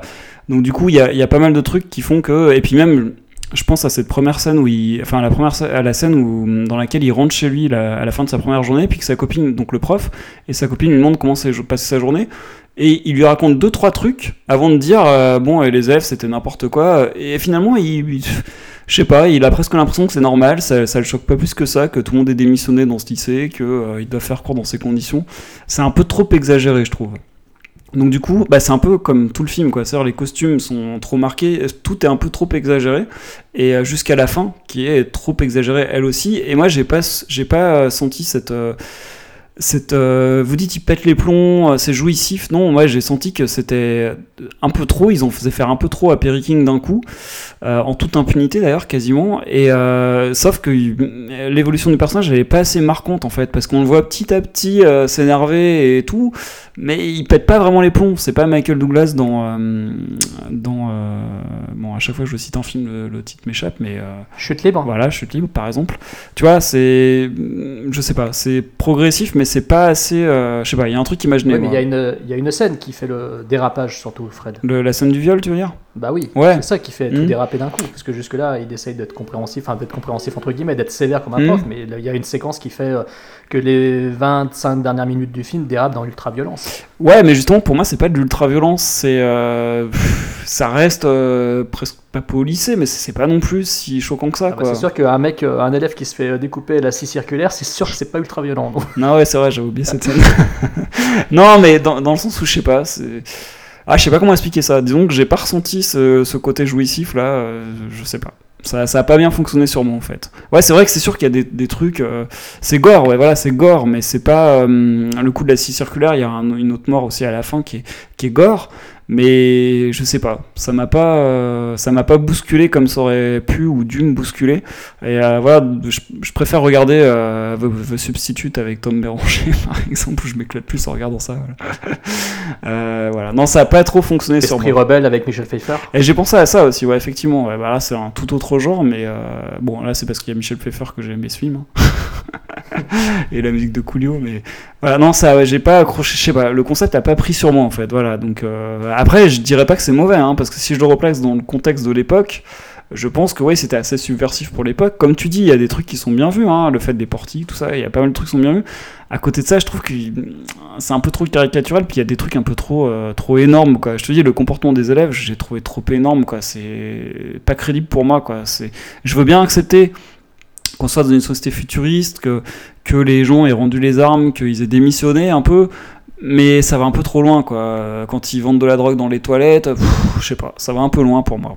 Voilà. Eh ben écoutez, euh, bah moi je rejoins de toute façon notre ami Kevin. hein. Pour moi, la narration est plutôt très bonne dans ce film. Euh, euh, voilà, contrairement à toi, effectivement, tout est tout monte progressivement en puissance, mais relative, puisqu'au début notre professeur, voilà, il joue le rôle du professeur qui doit être sévère, etc. Puis après, il y a ce dérapage total dans la dernière partie, dans le dernier tiers du film. Euh, donc moi personnellement je trouve que c'est plutôt bien construit, on est plutôt pris dans l'histoire, on s'attache au personnage, euh, même si effectivement le film fait un peu daté comme tu dis, comme tu le constates, moi ça ne me gêne pas parce que j'y étais préparé et j'aime bien ce côté bariolé, ce côté coloré des costumes et j'adore la tenue des punks euh, de, la, de, la- de la bande à Stegman. Mais d'ailleurs ils étaient mis en avant sur l'affiche et l'affiche je la trouvais magnifique quand j'étais gamin, cette affiche où, ils étaient, où il y avait marqué en, tagline, sur l'affiche française, hein, c'était marqué en tagline Nous sommes le futur avec un point d'exclamation et puis tu voyais en gros classe 84 avec... Mais euh, c'est ça, euh, en anglais, c'est ça, je l'ai sous les yeux, c'est We are the future. Et après, Ouais. j'arrive pas à lire ce qui est marqué après, attends, je vais te dire. Euh, non, j'arrive pas à lire.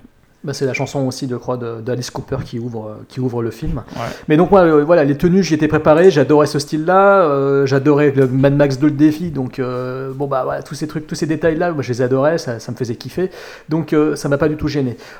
Ensuite, voilà, ça se passe effectivement dans le futur, enfin, dans le futur, c'était un film pour l'époque d'anticipation, ils imaginaient ce qui allait se passer. Pour moi, c'est un film qui, en fait, qui était un peu une sorte de caricature euh, de, des épisodes de violence que, que les Américains avaient déjà connus. Bon, ils en ont eu, des, ils en ont eu de terribles depuis, hein, depuis Columbine, on le sait. Mais à l'époque, je pense que euh, certains événements étaient suffisamment dramatiques pour que euh, Mark Lester et Tom Holland aient eu l'idée de faire euh, tout un film là-dessus, où ils imaginaient donc euh, des lycées complètement laissés à l'abandon, avec des, couloirs tagués dans tous les sens. D'ailleurs, ils les ont vraiment tagués, hein, ils ont dû tout, remettre au propre derrière. hein. Ils ont passé un temps fou à remettre en état le, ce pauvre lycée. Mais c'est vrai que ça, c'est. Je trouve que quelque part, c'était assez astucieux d'avoir voulu faire justement un film frontal comme ça. C'est-à-dire de dire, voilà, euh, les choses sont comme ça. On a un lycée où tout part en sucette. euh, maintenant, c'est comme ça. Les élèves sont violents. euh, Il y a de la drogue qui est vendue euh, au vu de tout le monde. on passe dans le couloir, les mecs ils ferment les portes. Ils, ils Ouais, sont mais- en train de vendre mais de du coup- de la drogue. de- Mais du coup, tu vois, quand le proviseur, dans, la, dans la scène où, où il fait, l'autre fait semblant, euh, Stegman fait semblant d'avoir été frappé par Perry King. J'adore cette scène. Ouais, mais le problème, c'est qu'après, le, proviseur, c'est, pas très crédible, veut, qu'il ose même pas, qu'il fasse comme s'il croyait pas du tout. euh, Enfin, il donnerait. Enfin, il donne. Mais il y a une raison à ça. Parce qu'en fait, le, le gamin en question, c'est un gosse euh, d'une femme qui, à mon avis, euh, a un petit peu d'influence, j'ai l'impression. Ouais, d'accord, mais je sais pas, c'est pas très crédible quand même. Et puis, ça, et puis moi, ça m'a rappelé un peu. Je, je sais pas si euh, David Fincher a voulu rendre hommage, mais la séquence, il y, a des il y a des scènes. Cette scène, elle a été reprise. Enfin, dans Fight Club, la scène où Edward Norton se fracasse la gueule. Ah ouais. Je sais pas si c'est un clin d'œil, mais Mm. Mais pour moi, me- enfin, moi, les deux séquences sont similaires. hein. C'est-à-dire Mm. que l'autre, il se, il se fracasse la tronche et puis il, il, se, il fait accuser. le- ben, Mm. D'un côté, Don Norton faisait accuser son patron, euh, Zach, Grenier, et là, c'est l'autre qui fait accuser Perry King. quoi. Ouais, exact. Non, Donc, mais euh, en fait, c'est la réaction du proviseur qui m'a un peu gêné parce que euh, je veux bien qu'on se sente, euh, qu'on soit dans l'injustice euh, du point de vue de Perry King, qu'on ressente ça euh, quand on regarde, mais c'était un peu trop, euh, un peu trop caricatural, quoi, tu vois. C'est ça qui m'a. Ouais, alors je, je pense que ça se justifie par le fait qu'il voulait, enfin, que Mark Lester et Tom Holland voulaient vraiment faire un film qui soit frontal à la fin, quoi. Mm. Euh, je pense que si euh, ils auraient tenté de faire, de, tu vois, un côté euh, qui se justifie, comme par exemple ça a été le cas dans le film de Kevin Reynolds, euh, 187 codes meurtre avec Samuel Jackson, Mm. où il se faisait persécuter, le- où là c'était effectivement, on était dans un film très crédible, mais qui manquait de scènes vraiment fortes, je trouvais. Enfin moi j'adore, enfin j'aime beaucoup 187 codes meurtre, mais c'était un film qui, à force d'être trop crédible, patinait un petit peu dans la smoule, être un petit peu trop longuet. Mm. Euh, là, il a voulu faire un film qui soit un peu coup de butoir. Euh, on y va à fond, c'est violent, et puis voilà, puis le final va être euh, bien burné et ça va finir à la commando, quoi. et moi, ça, ça j'avoue que sur le plan de, la narration, sur le plan de la construction, et ce dernier tiers qui est assez brutal, je, je, je kiffe, quoi. Je kiffe. Moi, c'est un film que j'aime beaucoup revoir, qui, qui me- à la fin, c'est toujours jouissif de voir l'autre se faire découper à la scie circulaire, quoi. Alors pour les acteurs, euh, pour les acteurs, donc nous avons évidemment, euh, bon, c'est des acteurs qui n'ont pas, hum, enfin Perry King, voilà, c'est un acteur télévisuel. euh, il joue bien son rôle, je trouve qu'il est, il est relativement bon, quoi. Il est, il est propre, il est nickel, hum, il fait le bon père de famille, le bon professeur qu'on pourrait avoir apprécié quand on était jeune. Il joue bien son rôle et dans le pétage de plomb, il est, quand il dérape, bah, il dérape bien, il dérape pas en finesse, mais je trouve que justement c'est ça qui fait le, moi la qualité du film, c'est qu'effectivement, et voilà, Fred lui reproche ça, mais le fait qu'il n'y ait pas de finesse, moi ça me plaît justement. Euh, Voilà, c'est brut de décoffrage, euh, c'est des gros gants, mais moi j'aime bien. Donc je trouve que l'acteur euh, joue bien ce rôle, dans le pétage de plomb comme dans la douceur. Face à lui, Timothy Van Patten, qui n'a pas une carrière énorme. bon, bah, écoute, moi je l'aime bien. Je, trouve qu'il joue bien. Il est épouvantablement tête à claque, t'as envie de lui mettre des tartes. Euh, il est suave, il est médiocre, il est. Enfin, médiocre dans, le sens euh, du personnage, hein, je dis pas qu'il est médiocre comme acteur, mais je trouve qu'il est, il est très bon. Euh, J'aime bien l'idée effectivement d'en avoir fait une sorte de virtuose, même si ça prend que de quelques minutes à l'écran, mais l'idée d'en avoir fait un mec qui aurait pu ne pas déraper, je trouve ça bon, je trouve ça bien d'avoir montré ça comme ça, surtout que c'est fidèle à la réalité, hein, parce que les voyous ne sont pas tous voilà, forcément issus de, milieux sociaux défavorisés. hein, euh, euh, pour le savoir, euh, personnellement, certains sont même issus de milieux très favorisés. Donc, donc quelque part, moi, ça me dérange pas de voir cet, ce- cet acteur jouer de cette façon-là, c'est-à-dire très clean, très propre devant les gens, et puis dans, par derrière, il est, il est juste monstrueux. La scène où Perry King va essayer de rencontrer sa mère dans l'appartement, et que l'autre, il est derrière la mère, et puis... Ah, j'a- j'adore cette séquence quoi, qui se conclut ensuite avec l'interphone et tout. Je trouve que euh, la confrontation entre les deux, elle est vraiment puissante. Et tu dis donc Fred qu'il n'y a pas de, enfin qu'il n'y a pas vraiment de, de montée en puissance. Enfin, bah, je trouve que justement ça y est, mais c'est- toujours tendu. C'est qu'il y a toujours ce fil tendu euh, du fait que l'autre il a son rôle de professeur à, garde, à conserver euh, quand même pour lui quoi. Et je trouve que c'est bien d'avoir devant un Timothy Van Patten qui euh, qui est juste mais immonde, immonde du début jusqu'à la fin du film. Ensuite, les seconds rôles, bah, Roddy McDowall qui, bah, qui est au, au cœur d'une des séquences justement qui a donné lieu au film, hein, la séquence de prise d'otage de ses élèves. Je trouve, moi j'adore Roddy McDowall de toute façon. Je suis fan de Peter Vincent Les Vampires, vous avez des vampires. Euh, ce mec, il a, voilà, il a marqué mon, adolescence dans ces deux films-là. Donc depuis, euh, quand je le vois, je suis toujours content de voir sa gueule. Euh, c'est un acteur que j'aime bien. Et donc dans le rôle, il est toujours touchant. Il a toujours cette côté un peu, ce côté un peu fragile. Et la séquence de pétage de plomb, je trouve juste géniale. Et puis, il faut savoir pour la petite anecdote que la scène où il dérape en bagnole et il fait ses cascades en voiture dans, le, enfin, dans, le, film, il a vraiment piloté la bagnole. Ah ouais. Voilà. Et puis Michael J. Fox, bon bah il était tout croquignolet à l'époque, hein. il était tout mignon, tout gentil, tout doux, tout mignon, tout avec sa petite coupe de cheveux au bol. Il est un peu euh, gros d'ailleurs, c'est marrant. bah, il était, il était jeune. 21 C'était un ans, ado, ouais. quoi. Donc euh, il fait un peu euh, poupin, quoi. Mm. Euh, il- moi, ça, voilà. il- Bon, c'est pas le personnage emblématique. Moi, c'est ceux que je conserve surtout en mémoire, évidemment, c'est le, le gang de voyous avec leur tenue euh, totalement euh, bariolée, euh, leur maquillage à la fin, ce côté qui, on dirait qu'ils sont issus d'un Mad Max ou de même d'un post-nuke italien des années 80. Euh, moi, j'aime bien. J'aime beaucoup. j'aime beaucoup les post-nuke. Donc, vous savez, les films qui se passent après la guerre nucléaire, machin. Mm. hein, les, les films qui, ont- qui ont- qui se sont inspirés de Mad Max, etc., ou de New York 97. Moi j'aime bien ce look, donc euh, c'est quelque chose que j'aime beaucoup dans le film, et moi ça m'emporte. Voilà. Après, euh, vous, qu'est-ce que vous avez pensé des acteurs et des personnages? Kevin, vas-y. Kevin.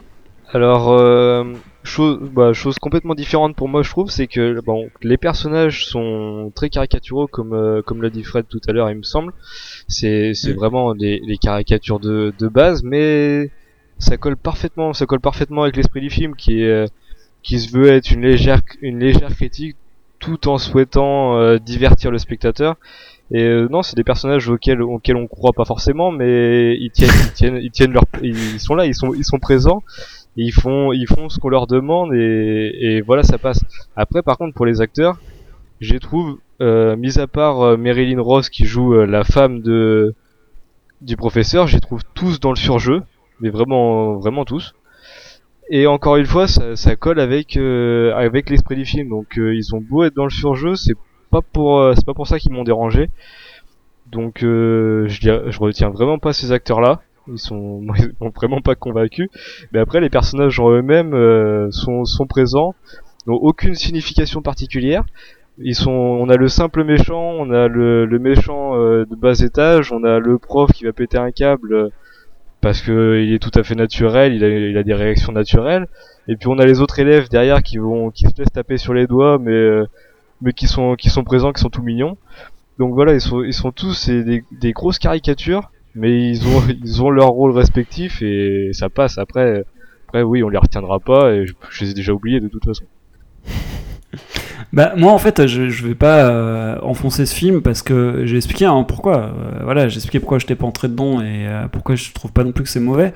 Euh, mais il y a quand même trois raisons pour lesquelles j'ai pas envie d'enfoncer ce film. La première c'est Mark Lester parce qu'il a fait Commando et que Commando euh, c'est un film que j'ai adoré quand j'étais gamin et, voilà et j'aime le revoir et, j'adore Schwarzy et j'adore Alissa Milano donc je suis content de le revoir. Euh, et puis quand j'étais gamin c'était euh, voilà un film culte. La deuxième raison c'est Perry King parce que quand j'étais gamin je regardais Riptide et j'adorais Riptide. Donc du coup, que pour Perry King, voilà. Et d'ailleurs, Perry King, je trouve bon dans le film. Je trouve qu'il est, il est classe, il est élégant, il est beau. euh, ouais, c'est un beau gosse et tout, avec sa petite barbe là. Non, je sais pas, j'ai voilà. euh, donc euh, après, ça, je pense que c'est une raison toute personnelle. Et puis la troisième raison, bah, c'est évidemment Michael J. Fox, qui est un autre héros de mon enfance, puisque voilà, Retour vers le futur. Même si là, il a un tout petit rôle, mais bon, ça fait déjà trois raisons pour lesquelles j'ai pas envie d'être méchant avec ce film. Voilà. Alors après, bah, les acteurs, ouais, comme je disais, donc Perry King très bon. Je trouve que par contre, bah, le méchant là, j'ai déjà oublié son Van, Timothy Van Patten, lui par contre, moi je le trouve mauvais. Je suis désolé, je, je trouve vraiment qu'il est. Kevin, tu disais qu'il t'avait pas convaincu, moi je le trouve mauvais, quoi. C'est vraiment, je trouve, euh, en oubliant même euh, le côté surjeu euh, qui, qui va avec le film et qui va avec ces personnages de punk euh, des années 80, euh, ça je veux bien l'admettre, même s'ils ont l'air tout droit sortis d'un clip de Michael Jackson, comme je disais tout à l'heure, mais au-delà de ça, je trouve que Van Patten là, il, il est pas bon quoi. Après Roddy McDowell, très bien. Moi j'ai bien aimé. Je le trouve que touchant, ouais, effectivement, comme tu disais, Jérôme, euh, très bien. Euh, voilà. Donc euh, Perry King très bien, euh, Michael J. Fox tout mignon avec sa petite bedaine là, c'était marrant. Et voilà. Par contre non, ombre petite ombre au tableau pour les méchants qui sont pas. Mais ça vient aussi du fait que pour moi les personnages déjà n'étaient pas crédibles à la base, donc forcément, voilà. Alors pour la mise en scène, euh, Mark Lester, euh, Fred, tu nous as cité Commando, bah effectivement il fait du Commando quoi. Donc euh, c'est, il n'y a pas beaucoup de finesse, mais il y, a un certain panache dans la mise en scène. Euh, donc euh, moi je trouve que ça ne dessert pas du tout le film, euh, ce côté frontal. Donc euh, voilà, il met bien en avant euh, toute la tension qui s'accumule sur les épaules de ce professeur. Il y a des scènes que je trouve euh, vraiment réussies. La scène de prise d'otage dans la, dans la classe, je la trouve vraiment réussie. La scène, toutes les scènes.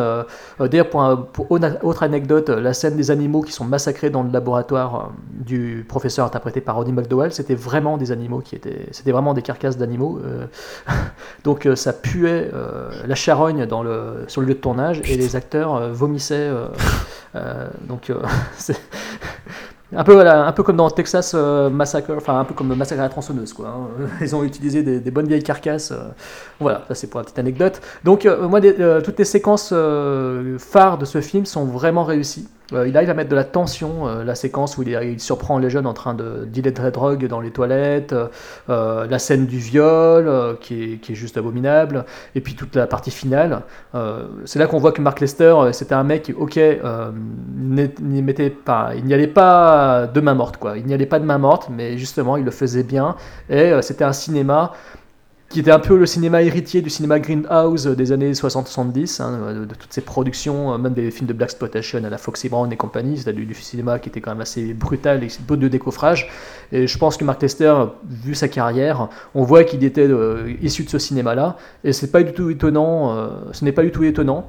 Il a eu donc par la suite un faible passage via les gros studios, hein, notamment avec Charlie par exemple, ou même avec Commando. hein, C'était quand même du, film de studio il a apporté sa, touche, euh, sa touche hardboiled euh, issue du cinéma Greenhouse. Et c'est dommage que depuis, bon ben voilà, c'est dommage que ce mec euh, il se soit perdu dans le cinéma de série Z, mais, mais voilà. Donc moi, la mise en scène, je suis plutôt content. Bah, moi, j'ai rien à reprocher vraiment à la mise en scène. hein. Moi, c'est plutôt le, déroulé de l'histoire, puis le, concept, quoi, et les personnages qui m'ont gêné, et le look, l'imagerie, tout ça. Après, la mise en scène, non, j'ai rien à dire. Puis, comme je l'ai dit, bon, j'ai une euh, sympathie particulière pour Mark Lester, donc je suis sûr que j'arriverai à prendre du plaisir devant Poseidon Rex. Alors voilà, faut pas chercher plus loin. voilà. Bah concernant concernant tout ce qui est mise en scène, réalisation, franchement c'est il y, a rien à dire de spécial, c'est c'est c'est moins moins comment dire, c'est peut-être euh, il y a moins de plans de plans serrés que dans l'emprise par exemple qui insistait beaucoup sur les visages des personnages. Ici on est, ici c'est plus c'est plus relâché. Il prend il prend un peu plus son temps et le côté percutant dont dont tu parlais par contre euh, pour moi, c'est pas dans la réalisation en elle-même, c'est surtout grâce au montage qui qui est vraiment bon et qui qui qui rajoute euh, qui rajoute un certain dynamisme à l'action. Parce que la réalisation en elle-même euh, propose rien rien de vraiment euh, vraiment exceptionnel. C'est le montage que je trouve je trouve vraiment bon. Après, oui, pour euh, pour revenir à la réalisation, c'est c'est convaincant, ça fait ça fait son job, ça met bien en avant les personnages, l'environnement, tout ce qu'il faut là, et puis et puis l'action. Mais voilà, c'est pas c'est pas exceptionnel, mais c'est c'est bon. Alors pour les petites anecdotes, euh, on peut dire que Timothy Van Patten a composé le morceau de piano qui joue dans le film. Il faut le savoir. Euh, on peut aussi préciser que, euh, que dans les lieux de tournage, euh, il y, y a notamment le- la station de police, hein, le, le commissariat de police qui a été utilisé également dans le film Black Christmas, le premier slasher de l'histoire du cinéma, donc Black Christmas de Bob Clark.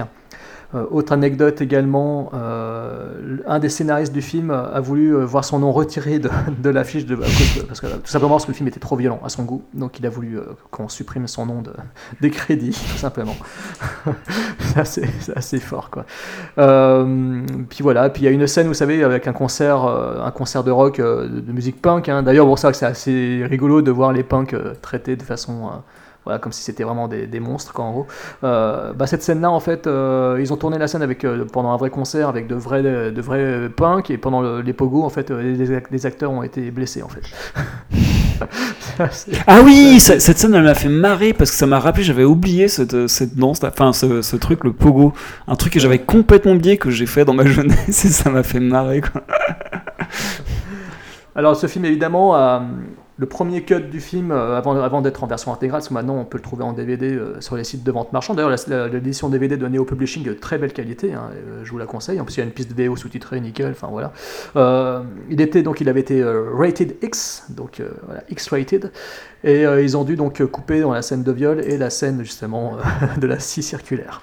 Donc dans l'édition DVD, vous avez des séquences en intégralité pour votre grand bonheur si vous voulez voir de l'ultra-violence made in 18... 82, Made in 82. Euh, faites-vous plaisir et trouvez euh, le DVD sur ouais, Price Du coup, là, c'est euh, 1882 ce que t'as dit. ah, j'ai dit 80, non, 19, 1982, excusez-moi. Ouais, tu vois, je suis vraiment une quiche. Je pense qu'il y a encore. il y a encore Stéphanie Gaillard qui va se foutre de moi. Ashtray Girl, elle va se foutre de moi. Donc, enfin, de toute façon, elle écoute pas pot de sac, c'est pas grave.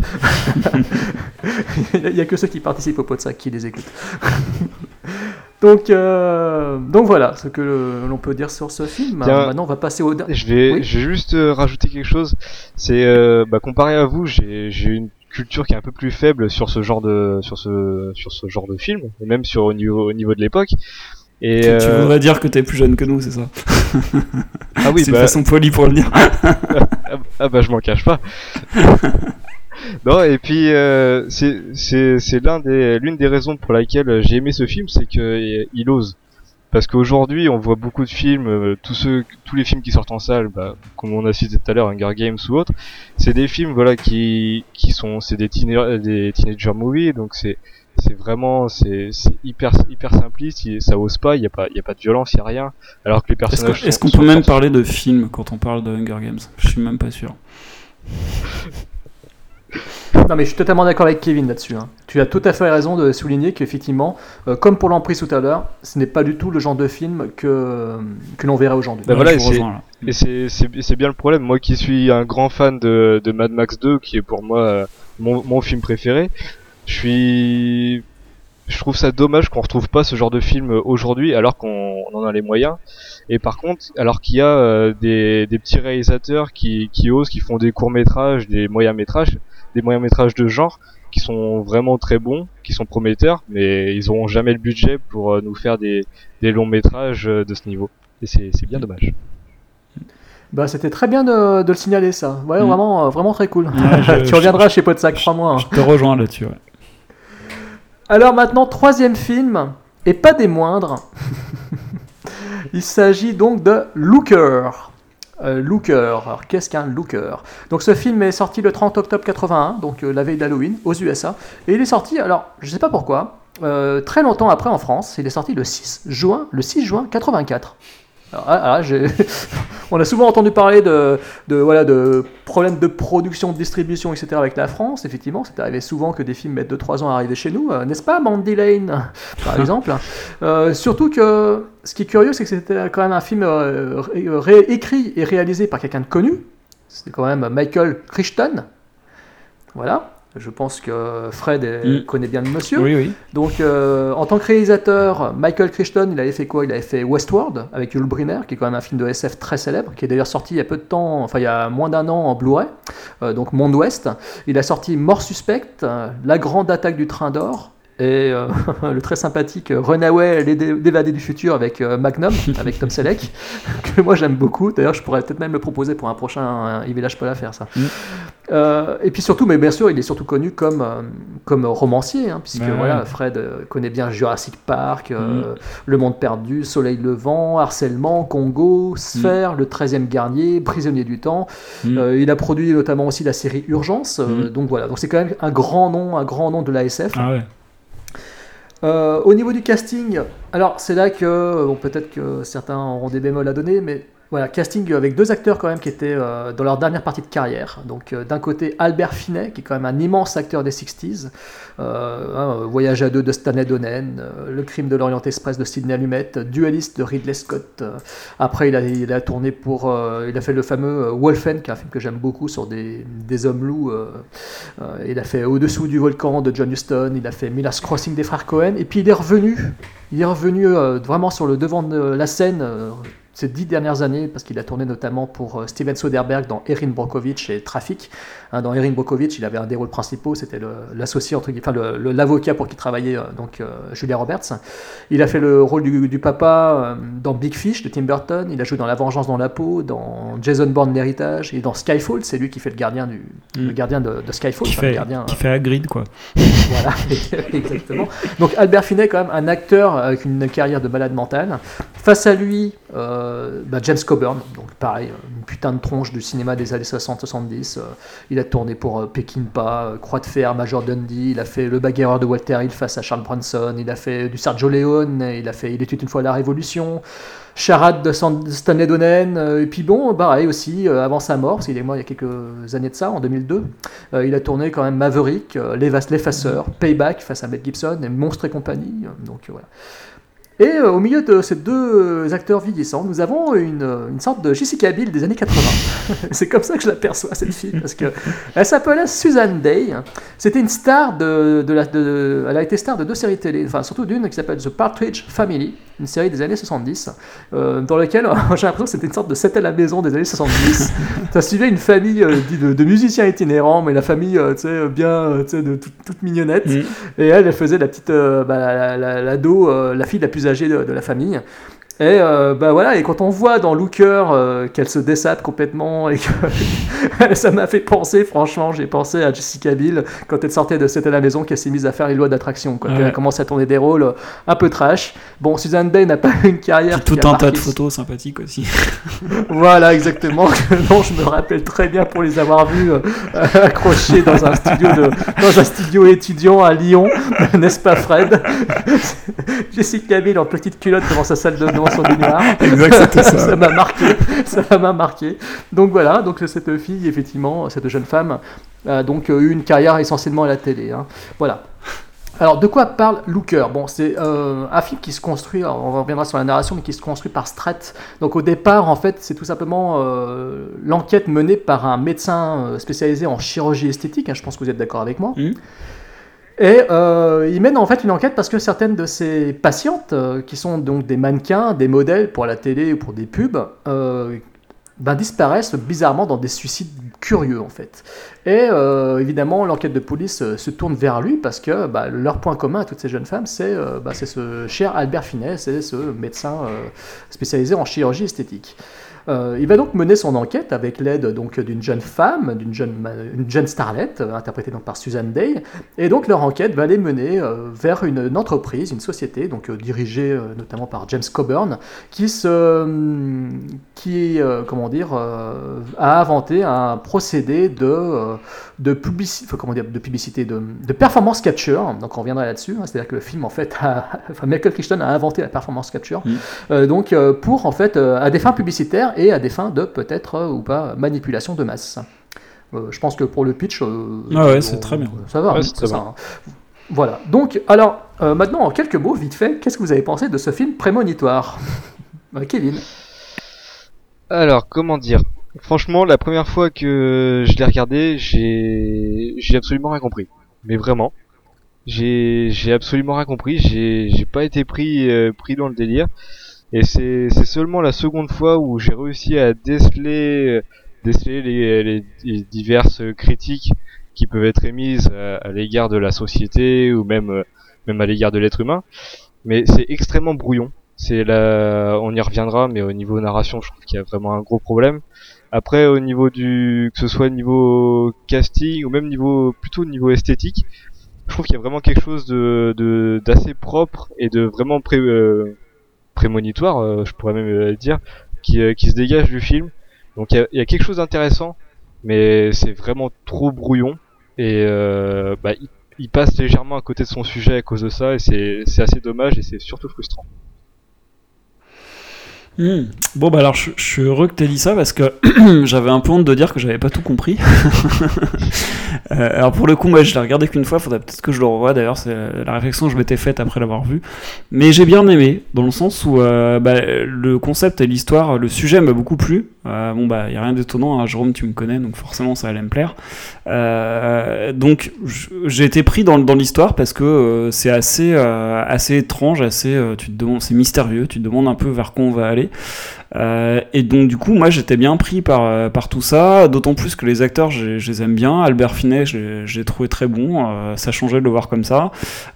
Suzanne Day bah ouais, je suis tombé amoureux rapidement. de, cette actrice. Donc du coup, j'avais plaisir à suivre, plaisir à suivre toute cette histoire. D'autant plus, oui, que j'arrivais pas bien à voir allait mener. Après, ouais, effectivement, comme Kevin, je trouve que c'est un peu brouillon dans le sens où, ouais, je suis pas sûr d'avoir tout compris et du coup, du coup, je, je pense que si en plus Kevin dit ça, c'est que ça vient pas de moi finalement. Donc c'est qu'il y a peut-être quelque chose dans l'histoire qui est, qui est un peu bizarroïde. Et euh, bon, voilà. Alors après, il en reste pas moins que Michael Crichton, bah, il, trouve toujours des sujets très intéressants, hein, que ce soit Jurassic Park, enfin tous les films que tu as cités tout à l'heure, tous les hum, tous les livres qu'il a écrits, tous les romans qu'il a écrits. Voilà, il- c'est un mec qui avait des idées, qui était assez visionnaire et bah voilà, c'est pas pour rien qu'il a eu le, succès qu'il a eu. C'est vraiment quelque chose de mérité.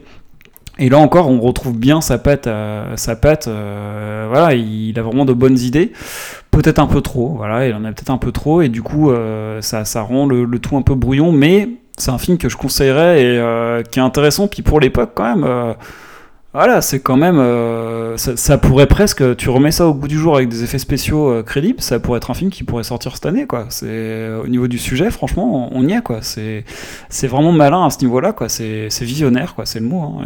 Et, et donc, bah moi, j'ai bien aimé. J'ai passé un bon moment, et je pense même qu'en en parlant là, je me rends compte que que je vais peut-être le revoir pour pour essayer de bien tout démêler tout ça. Et voilà. Donc un film que j'ai bien aimé et que je conseille.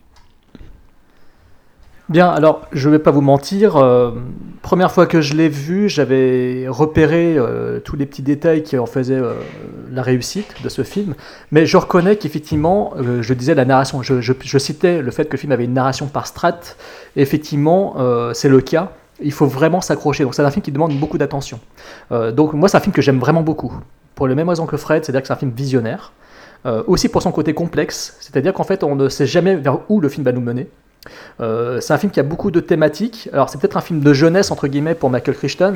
Euh, quoique non, il avait déjà fait Westworld avant, mais, mais, mais on sent que c'est un film quand même dans lequel il a voulu beaucoup en mettre.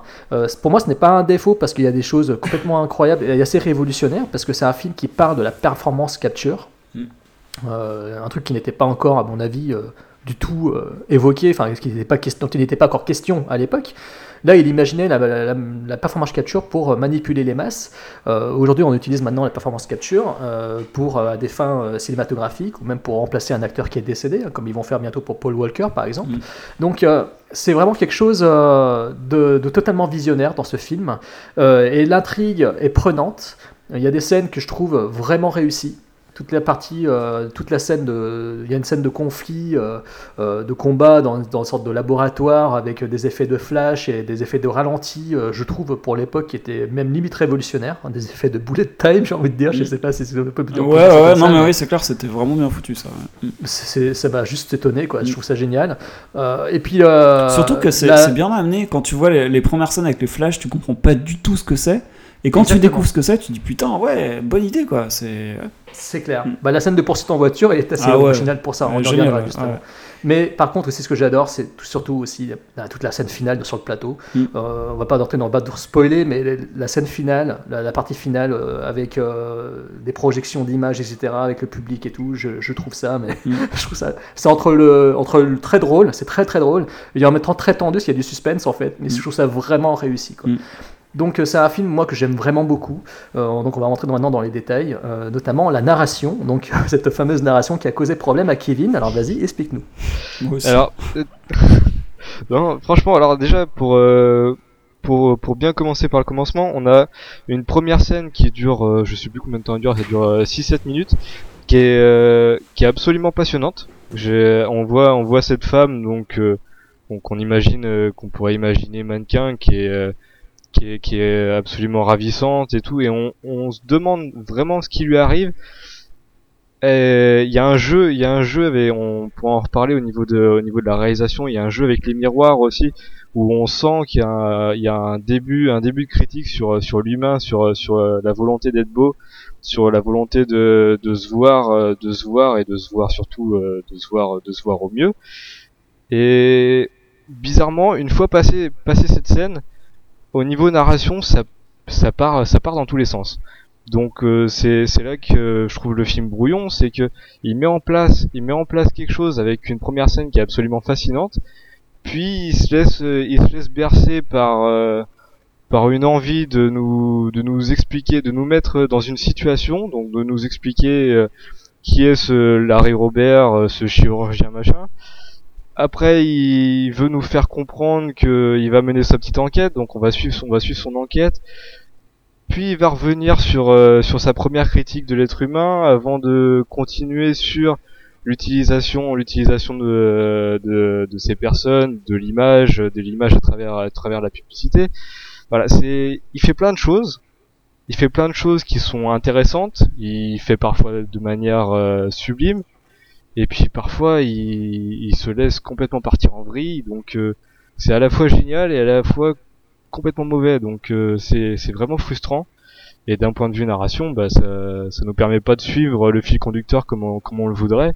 Et voilà, le- franchement le, le mot à retenir pour moi en tout cas c'est vraiment frustrant. Ouais, tu veux que je rebondisse, Jérôme? Oui, oui, vas-y, bien sûr, Fred. Ouais, ben moi je serais pas aussi dur dans le sens où ça m'a ça m'a intéressé tout le long et euh, même si je voyais que alors effectivement je suis d'accord il y a pas mal de thèmes euh, ça brasse pas mal de thèmes euh, avait sûrement beaucoup d'idées quand il a eu euh, quand il écrit ce scénario. Maintenant, je trouve qu'il y a quand même un fil conducteur. Enfin, ça monte quand même progressivement. Tu, tu, tu, découvres en même temps que le, en fait le, le, concept de découvrir les choses en même temps que le personnage principal, enfin personnage principal que qu'Albert Finet. Je trouve que c'est quand même bien réussi ça parce que tu, tu, découvres le poteau rose au fur et à mesure du film. Et euh, alors même s'il y a des subtilités qui t'échappent et c'est que tu te dis euh, à des moments mais euh, pourquoi ça Enfin moi il y a des choses que je ouais vraiment que j'ai pas compris. Bon bah on va dire que je lui pardonne parce que euh, tu, enfin moi l'histoire a fonctionné sur moi et que j'étais intéressé tout le long. En plus ce film n'est pas très long, il fait euh, une heure et demie. Donc du coup tu c'est pas assez pour t'embêter ou pour te perdre totalement. Donc du coup, moi, je, trouve que c'est assez réussi à ce niveau-là, même si, euh, ouais, effectivement, c'est un peu brouillon, il y a peut-être trop de choses, et peut-être qu'il aurait eu besoin de... Peut-être que si un, un, scénariste avait collaboré avec Crichton pour revoir le scénario, pour vraiment pour le, le cinéma, peut-être que ça aurait apporté quelque chose. Il aurait, peut-être fallu qu'il qu soit un peu plus cadré, parce que là, il, écrit le scénario, il est réalisateur. Voilà, il, il aurait peut-être fallu quelqu'un pour, cadrer un peu tout ça, et... Euh, après, avec le risque que ça parte dans une trame trop classique, c'est le danger, alors que là, justement, on a un truc qui, sort des sentiers battus. Bah, un peu d'ailleurs, les, trois films sont un peu euh, dans, ce, dans cet esprit-là, hein, d'ailleurs, si on réfléchit un peu. Surtout si tu regardes par rapport aux productions actuelles, euh, même aux productions depuis les années 2000, là, ça tranche beaucoup quand même, parce qu'on avait des trucs qui prenaient des, euh, un chemin qui, tu, auquel tu t'attends pas, quoi. Tu sais jamais où, euh, de quoi sera fait la scène suivante, quoi. Et ça, c'est pour les trois films, c'est vrai d'ailleurs. Donc c'est quand même assez, euh, assez plaisant, quoi. C'est d'ailleurs une, des raisons qui a fait que je me suis pas, j'ai pas trouvé l'un de ces trois films mauvais. C'est-à-dire qu'à chaque fois, il y a quelque chose qui faisait que ça me raccrochait. Et là, en l'occurrence, j'ai bien aimé. Et euh, voilà. Bon, après, c'est un film qui, fait réfléchir, dont on peut parler, euh, qui donne même envie euh, de le revoir. Donc, du coup, pour moi, c'est un film qui, qui, réussit, même s'il a des défauts. Effectivement, tu disais des défauts de jeunesse, Jérôme. Mon avis, c'est des défauts d'écrivain. Il a, voulu mettre trop de choses. Il était peut-être pas assez à l'aise pour en faire un, un scénario. Et il s'est peut-être trouvé un peu noyé à part toutes ses idées au moment de, faire le film. Mais c'est quand même bien, bien plaisant à suivre tout ça. Bah écoutez, euh, bah en fait moi je te rejoins Fred, hein, euh, quasiment. Euh, euh, je trouve ce film effectivement très efficace. C'est-à-dire que comme vous l'avez dit, on suit l'intrigue en même temps que le personnage principal. Donc on le suit à son rythme. On découvre le film par strat, effectivement. Donc c'est vrai que c'est vrai que l'intrigue est complexe, qu'il y a beaucoup de thématiques, mais on les découvre au fur et à mesure que le, que le personnage principal, que l'acteur principal. Donc effectivement, c'est un film qui mérite une seconde vision. C'est vrai que c'est bon, logiquement, ça devrait pas être le cas. On devrait comprendre un film à la première et unique vision, mais mais bon, voilà, allons dire ça à David Lynch, par exemple. euh, mais donc, c'est un film. Oui, bah d'ailleurs, tu fais une bonne comparaison parce que euh, quand j'ai vu euh, Mulholland Drive, j'ai adoré alors que j'ai pas tout compris. Et je me souviens d'avoir eu un débat en c'était à Lyon en revenant, je crois que je t'en avais parlé après, je l'avais vu en avant-première avec Valérie. Ouais. je me suis souviens. Et euh, du coup, ça m'a pas empêché d'avoir adoré le film et après d'acheter le DVD, de le revoir plusieurs fois.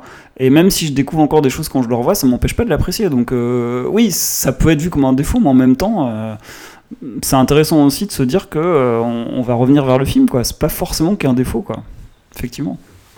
Ben voilà, donc effectivement, euh, c'est un film dont, l'intrigue se suit progressivement.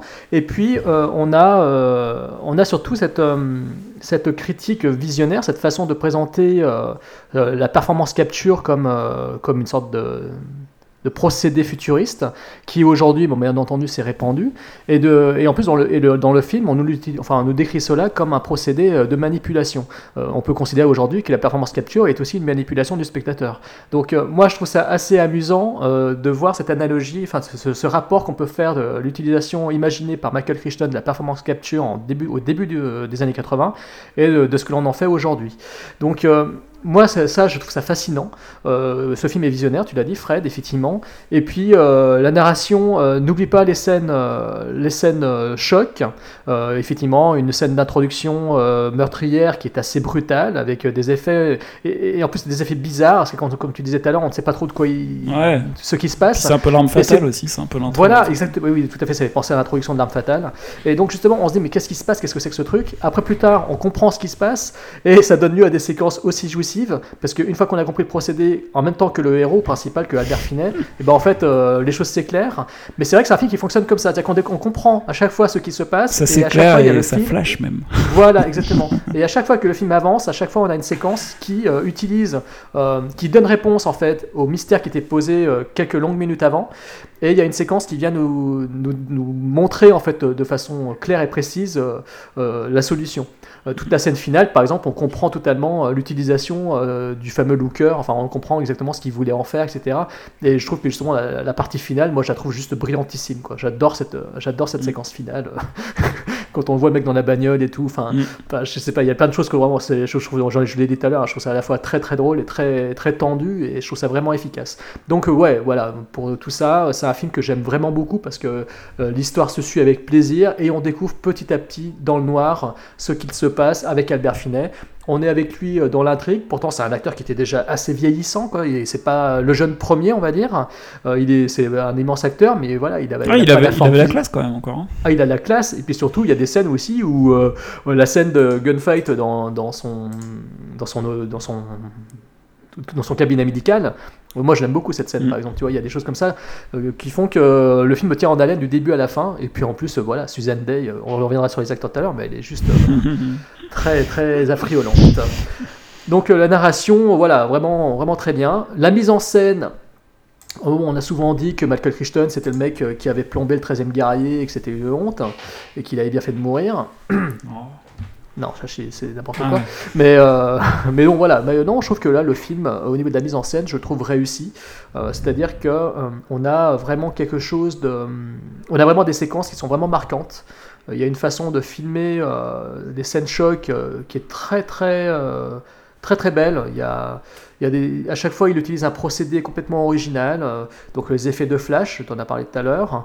Euh, et puis aussi euh, cette, euh, cette façon, comment dire, de, d'utiliser également des, des plans en slow motion. Enfin, il y a ça. Mhm. Je sais pas si on peut dire ça comme ça, mais cette Si, scène de, ça, bagarre dans voilà de, de bagarre dans le laboratoire face au face à cette arme par- particulière là, euh, j'ai trouvé ça génial. Il y a ce plan où on voit le, le personnage projeté à travers des vitres, ralenti et tout avec un effet de Enfin, j'ai trouvé cette scène vraiment géniale. Et puis, euh, au moment évidemment, euh, toute la partie finale avec ces incrustations d'images qui sont faites sur un plateau de, sur un plateau télévisé en live, euh, c'est à la fois très drôle et très très bien foutu. Il y a du suspense tout le long. euh, il y a ce décor qui pivote, euh, les caméras, etc. C'est une utilisation du- d'un décor de cinéma euh, au service d'une scène d'action de cinéma avec euh, le procédé en plus visionnaire de la performance capture et de l'utilisation de, de personnages numérisés. D'ailleurs, tu retrouves un Euh, peu ce dans, dans Monde Ouest. Il y a des trucs un peu comme ça. Enfin, dans les thèmes, Bien ça, sûr. ça retrouve, ouais, ça, on retombe là-dessus. ouais. Ah mais oui, ah oui mais ouais, c'est vrai, c'est pas con du tout Mm. parce qu'en fait dans Monde Ouest il utilisait des androïdes, enfin Mm. des robots sur des, des, sé- de- des plateaux, des décors de cinéma Voilà, quasiment ouais. Quoi. Et ouais ouais mais carrément, mais carrément quoi. Et ben ça c'est vrai que justement il a, il a utilisé cette, cette idée-là, il l'a conceptualisée en, en numérique pour euh, pour le looker et je trouve ça juste euh, juste génial. Et effectivement donc ça donne lieu à des séquences euh, vraiment réussies. Donc je te laisse euh, bah, Kevin ou Fred comme vous voulez. Allez-y. Bah, vas-y, Kevin. Euh, ouais, j'ai toujours, j'ai toujours le même problème. En fait, c'est exactement la même chose que pour la narration. C'est que je trouve que ça manque légèrement de subtilité. Parce qu'on a, par exemple, cette première scène où je disais, il y a un très beau jeu avec euh, avec les miroirs, et je, il manque, il manque quand même cette cette, cette, euh, subtilité dans dans les autres scènes. Alors, malgré cette dernière scène, euh, scène qu'on pourrait qualifier d'action, qui se déroule sur un sur un plateau de cinéma et qui joue astucieusement entre entre le, le, le combo retour, donc avec euh, l'écran que voient les spectateurs, et ce que nous on voit impliqué dans la scène euh, où euh, les, les deux personnages se cherchent mutuellement, c'est intéressant. Il y a de y a de bonnes petites choses et puis par à côté euh, c'est assez brouillon encore une fois. Bah, cette scène de de gunfight dans dans son dans son cabinet médical que je trouve confuse et puis surtout que je trouve euh, d'un point de vue par rapport au film je trouve je la trouvais inutile. Mis à part euh, l'utilisation l'utilisation du euh, de leur de leur arme futuriste. Mis à part ça je trouve cette scène là inutile et l'arme encore euh, pour pour rebondir là-dessus l'arme euh, elle est beaucoup mieux utilisée dans la scène euh, de course poursuite en voiture. Donc niveau niveau mise en scène c'est je suis toujours je suis toujours très sceptique c'est il y a du y a du très bon et ça manque de subtilité par par moment moi qui aime bien moi qui aime bien les les caméras qui sont assez contemplatives et qui prennent le temps de démontrer par l'image euh, une critique ou quelque chose. Ici, c'est peut-être peut-être trop trop trop brouillon, trop brutal. Malgré un montage qui essaie de, de fluidifier le tout, euh, voilà, je suis un peu un peu du- dubitatif à, à ce niveau-là.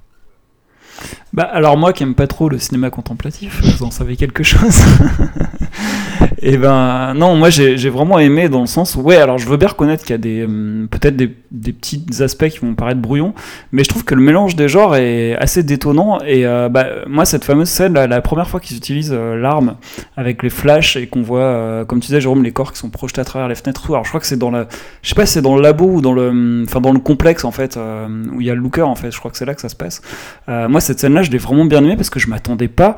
euh, alors, on pourra, je m'attendais pas à, la- à voir une scène de ce type-là à ce moment-là. Peut-être même dans ce film en fait, et c'est ça qui est surprenant. Alors c'est vrai qu'après c'est un curieux mélange des genres puisqu'on s'attend pas vraiment à avoir une scène d'action euh, futuriste, j'ai envie de dire, dans ce genre de film.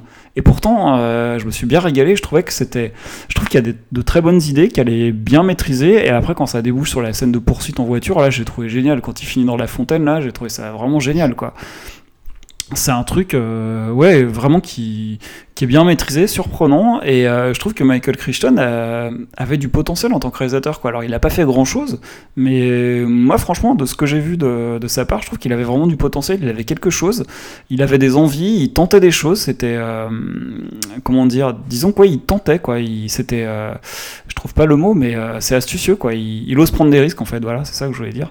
Et bah moi je trouve que la réalisation est à saluer qu'elle est qu'elle est bonne même si peut-être que à force de vouloir jouer un peu dans tous les, euh, sur tous les plans et euh, un peu s'essayer à tous les genres dans, le- même film euh, ça perd peut-être un peu en en cohérence, on va dire, mais, mais c'est un bon plaisir et je, pense que même aujourd'hui ça passe bien. En tout cas, moi c'est bien passé. Certes, il y a des effets qui sont spéciaux qui sont un peu datés, notamment sur, je crois que c'est sur le au niveau des lasers, des, enfin tout ce qui est euh, technologie. euh, Il y, a, il y a deux trois trucs forcément. hein, si on le voit maintenant, c'est dépassé, ça a 30, plus de 30 ans. Mais euh, mais franchement, je trouve que c'est bien foutu, c'est plaisant et c'est assez rythmé. non, moi j'ai bien aimé. Alors moi je préfère les films rythmés, donc ça me parle peut-être plus qu'à Kevin. Mais non, moi je trouve que c'est bon au niveau de la réalisation. Mais c'est vrai qu'aussi, il faut reconnaître qu'il y a des. Bah, le côté visionnaire au niveau de la performance capture, je le trouve assez, assez fascinant. Mm. Le, le procédé de numériser les personnages avec euh, cette séquence où euh, bah, ils utilisent Suzanne Day pour la, pour la modéliser, j'ai trouvé ça vraiment très très beau, très, très gracieux au niveau de la mise en scène. Ah, puis en plus, là, il il, il lui demande de se déshabiller, alors bon, que demande le peuple Mais en plus, la scène est contemplative. Il faut quand même le dire. Il y a un côté contemplatif parce qu'on contemple Ah oui, j'ai contemplé, ouais, j'ai contemplé. ouais. Voilà, c'est ça que je voulais dire. Non, mais il y a une D'ailleurs, euh, euh, j'étais surpris. là. Ces seins, ils sont vrais ou c'est sont- vous avez, Non, vous avez, vous avez pas fait la réflexion qu'elle a des seins qui, sont- Pas du qui, tout. qui, qui sont vraiment, euh, je sais pas, c'est surprenant quoi. Moi, je l'ai pas demandé. fait un- Non, mais j'ai fait un arrêt sur image pour voir si c'était moi aussi. Vraiment, je me suis dit putain. euh, il a fait une performance, il a fait une performance une de Ouais, capture ouais. sur son ordi. Non, elle a des seins tendus quoi en fait. C'est assez saisissant quoi. Bref, Euh, je, je m'égare. Elle a des seins tendus. Ouais. Bon. Oh, excusez-moi, c'est trop- euh, pardon, je vais pas m'en remettre. Euh, donc euh, voilà, moi je n'en fais. C'est vrai qu'il y a quand même euh, beaucoup d'astuces dans ce film. C'est un film très astucieux au niveau de la mise en scène. Et, effectivement, euh, il, mélange plein de procédés, il utilise plein de procédés différents. Mais encore une fois, c'est au service de la narration. C'est-à-dire que euh, le coup des flashs, etc. Au début, ça reste dans le mystère, ça reste dans le contemplatif avec euh, un côté très doux et en même temps très meurtrier, très violent. Et puis plus le film avance, comme les choses se sont éclairées, euh, il va vers quelque chose de plus direct, plus frontal, et on a donc la scène de, de, de, poursu- de poursuite en bagnole ou la scène de, euh, de confrontation dans le laboratoire, euh, etc. Donc euh, moi je trouve que le film, au niveau de la mise en scène, euh, non franchement... Franchement, il y avait quelque chose, il y avait vraiment du potentiel et c'est dommage que, bah, que après Runaway, il est, il est arrêté quoi, parce que Mm. même Runaway, hein, c'est un film vraiment très sympa. Ah, je l'ai hein, pas vu moi. Bah ouais, c'est, je, je, je te ferai participer à un pot de ça. Ouais, tu, sais quoi, tu, tu vas m'amener cet été là, euh, Runaway et euh, c'est quoi l'autre euh, Charlie? Et puis je les regarderai, Ah oui, je bah regarderai pendant que tu seras à la plage. Et bah tu... oui, oui, oui, oui, oui, oui, on en parlera, on en parlera parce que oui, oui, je suis au courant, je suis au courant, mon sac. Il n'y a pas de souci. Donc, euh, on ira avec Anthony euh, sur la plage, tu pourras regarder ces films-là. Ouais. Donc voilà. Ensuite, les acteurs. Alors, les acteurs, euh, bah, moi, je les aime beaucoup. De toute façon, j'adore euh, Albert Finney et j'adore James Coburn. Euh, c'est quand même euh, l'alter ego de James Bond avec les Flint, les deux Flint qu'il a tourné. Donc, moi, j'adore James Coburn. Euh, même s'il est moins présent que Albert Finney. Euh, je trouve qu'Albert Finney a beaucoup de classe. Il a ce, côté très distingué dans le film. Euh, ouais, c'est un médecin, c'est quand même quelqu'un de. C'est quand même un monsieur de certain niveau de intellectuel, etc. Donc il est présenté comme tel. Euh, il a un côté très sérieux. Il mène son enquête. euh, Et je j'aime beaucoup sa façon de jouer. J'aime beaucoup comme il est impliqué dans les scènes d'action et comment il assure à son niveau, à son âge. Et il est crédible. Je trouve crédible. Moi, je trouve pas qu'il en fasse des caisses.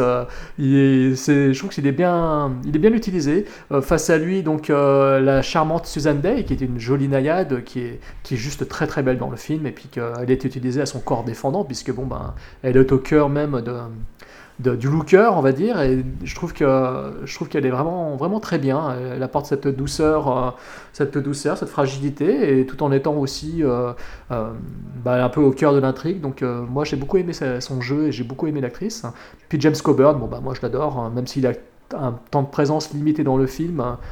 C'est un acteur que j'aime beaucoup. Je trouve qu'il a toujours cette, euh, ce, côté très classe euh, d'incarner les méchants comme il sait si bien le faire quand il doit le faire. Et c'est un acteur que je trouve euh, au top. Et donc là, ben, voilà, il prouvait qu'il pouvait tenir un rôle en quelques minutes et assurer, assurer le job. Et les rôles secondaires, ben, pareil, des acteurs que j'aime bien. J'aime beaucoup le tueur. Je trouve qu'il a une dégaine un peu à la Giorgio Moroder. Il m'a fait penser à Giorgio Moroder dans les années 80 avec ses lunettes de soleil. Euh, donc euh, j'ai beaucoup aimé euh, l'acteur, son côté un peu monolithique et, imperturbable, on va dire, et sa présence un peu, un peu menaçante. J'ai bien aimé comment il joue. Et puis ensuite, bien, bien entendu, hein, le film est une sorte de, de ode.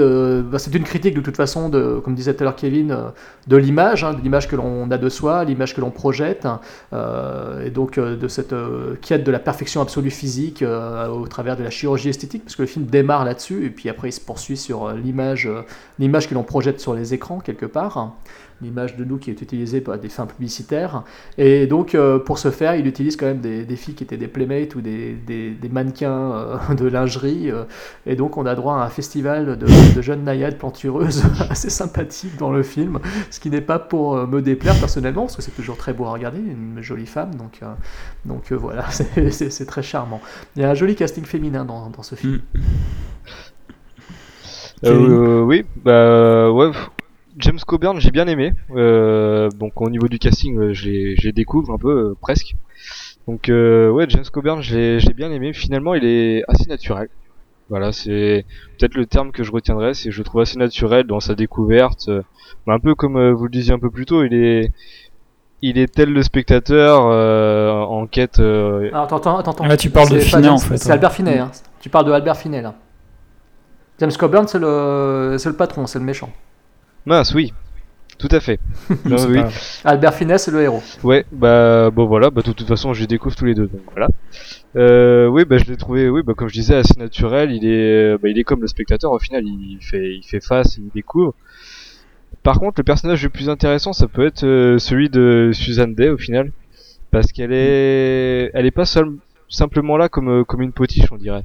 Elle est, elle est là à la fois pour euh, pour son physique, mais pas que le personnage. euh, le personnage qui est un peu plus énigmatique que ça et je trouve ça un peu dommage qu'elle soit pas utilisée euh, le personnage soit pas utilisé euh, à ce niveau-là mais euh, ouais plus plus convaincu par Susan Day et par son son son personnage que par euh, les personnages masculins comme bah du coup James Coburn que que je trouvais bah assez caricatural dans le fond pas si intéressant que ça et puis bah ça ça aide pas ça aide pas à aimer euh, à aimer l'acteur après.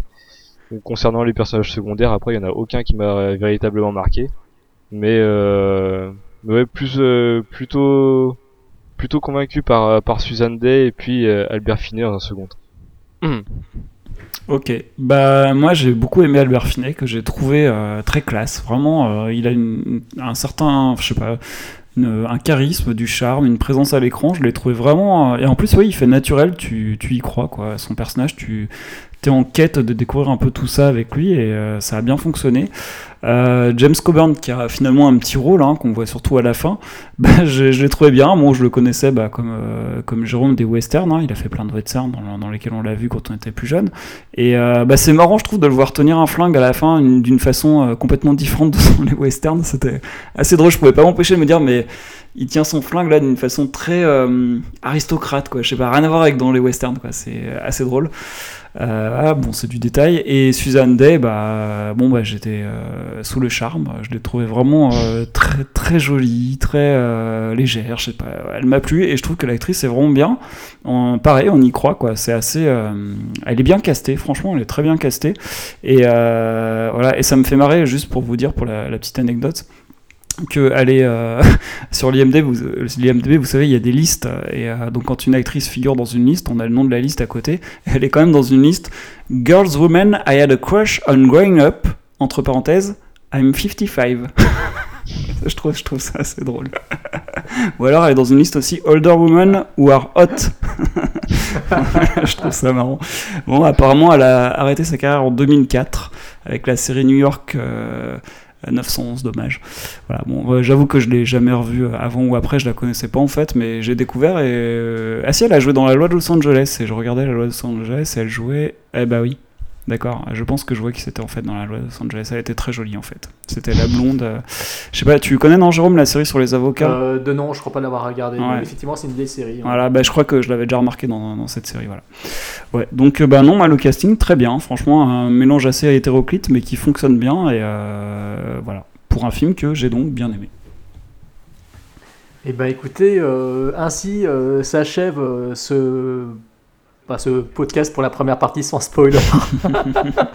Euh, juste pour dire que euh, Looker est sorti en DVD Mm. chez euh, dans une édition qui en fait il était sorti en DVD avec Mad Movies. Ils avaient fait ils avaient offert le DVD avec le magazine.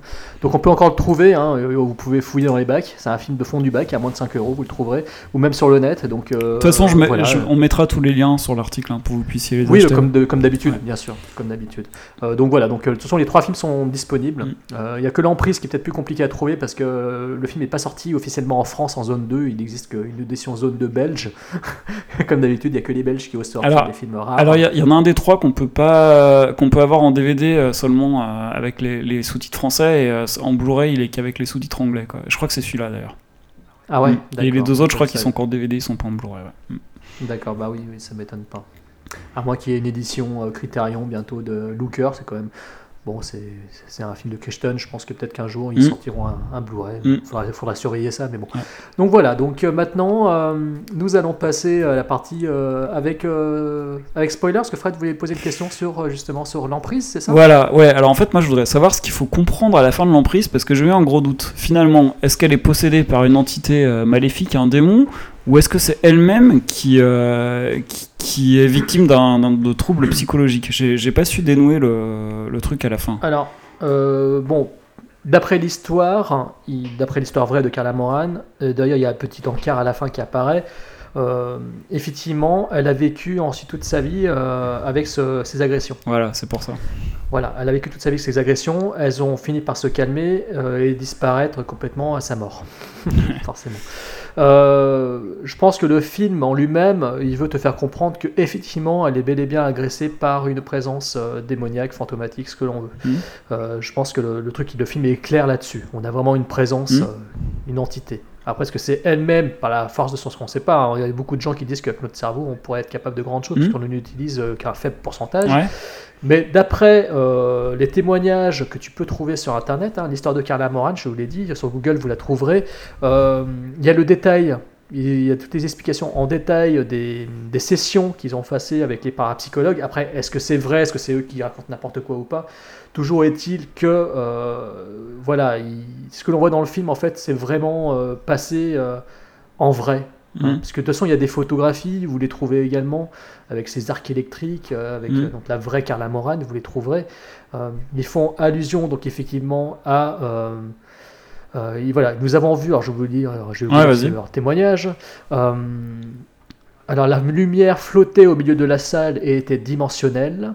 il est difficile de truquer quelque chose comme ça. Si vous projetez une lumière, vous devez la projeter sur une surface plate, vous ne pouvez pas la projeter dans le vide, à moins que vous ayez un système très sophistiqué de laser.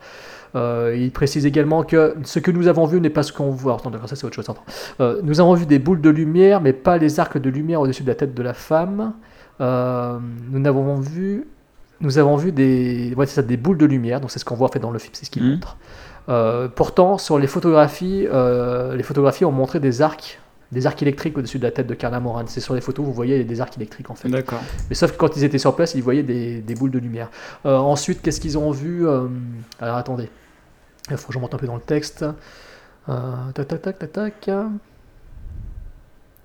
Voilà, apparemment, il y a bien eu, bel et bien eu des projectiles qui étaient, des choses qui étaient projetées en fait. Mhm. Euh, euh, ils se sont rendus compte que quand elle, euh, que Carla Moran criait que l'esprit était devant elle, en fait, c'est ce qu'on voit dans la séquence du film. hein, Elle dit, il est là, il est là. Ouais. Euh, en fait, ils ont pris euh, des photos et ils se sont rendus compte que, en fait, sur les photographies, son visage était caché. Mhm. Son visage est entièrement effacé. Et euh, donc, euh, on pouvait voir tout, tout son corps sauf euh, son visage, comme s'il y avait quelque chose qui était devant son visage. Donc ça, c'est a priori, c'est ce que c'est ce que eux ont, ont témoigné au vu des photos qu'ils ont prises à ce moment-là. D'accord. Et puis ensuite, il y avait bel et bien des projections, des, des, des objets qui bougent, des choses qui se mettaient d'un coup à trembler dans tous les sens, bah, comme on voit également dans le film, comme ce qui est montré dans le film. Bon, ok. Donc, Mais donc, donc toi, t'en déduis quoi Qu'il y avait une présence maléfique, un démon, ou que c'est euh, son... Je pense que oui. Ouais, d'accord. Ouais, ouais, je pense que oui. Enfin, je ne dirais pas que j'y crois à 100%, mais je pense que. Enfin.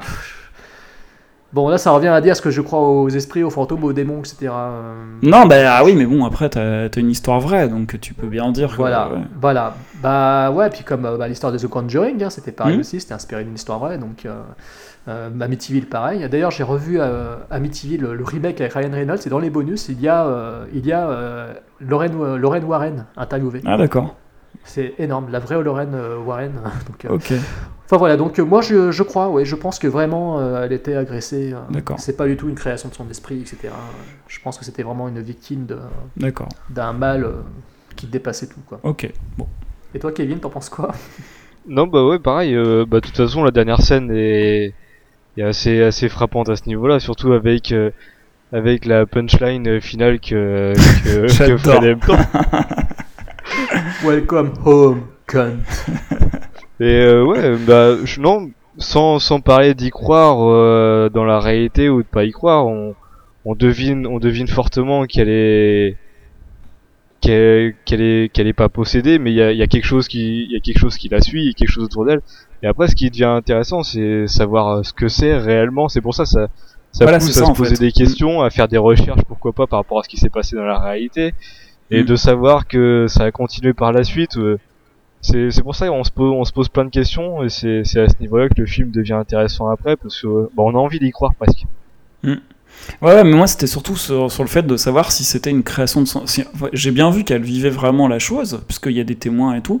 Mais maintenant, est-ce que c'était une création de son esprit, de son, de son psychique, son, enfin, c'était un truc psychique, ou est-ce que c'était une manifestation d'un démon C'est ça que j'arrivais pas à savoir en fait. Faut comme C'est Jean Grey, tout simplement. C'est Phoenix, en fait. faut quand même y aller pour euh, pour faire semblant euh, faire semblant. Non, non, euh, je dis pas, je dis pas faire semblant. Non, non, je dis Mais pas faire semblant. C'est le fait de, de- qu'elle qu'elle crée ce truc-là, mais je dis pas qu'elle faisait semblant, tu vois.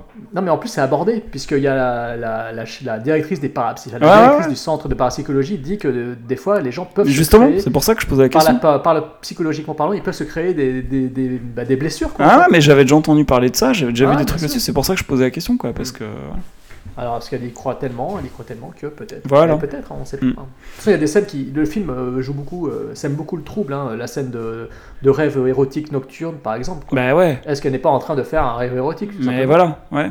Donc euh, ça aussi, ouais, effectivement. Bah là, je pense que rien que ça, s'il y a des gens qui n'ont pas vu le film et qui écoutent cette partie, vont avoir envie de voir le film.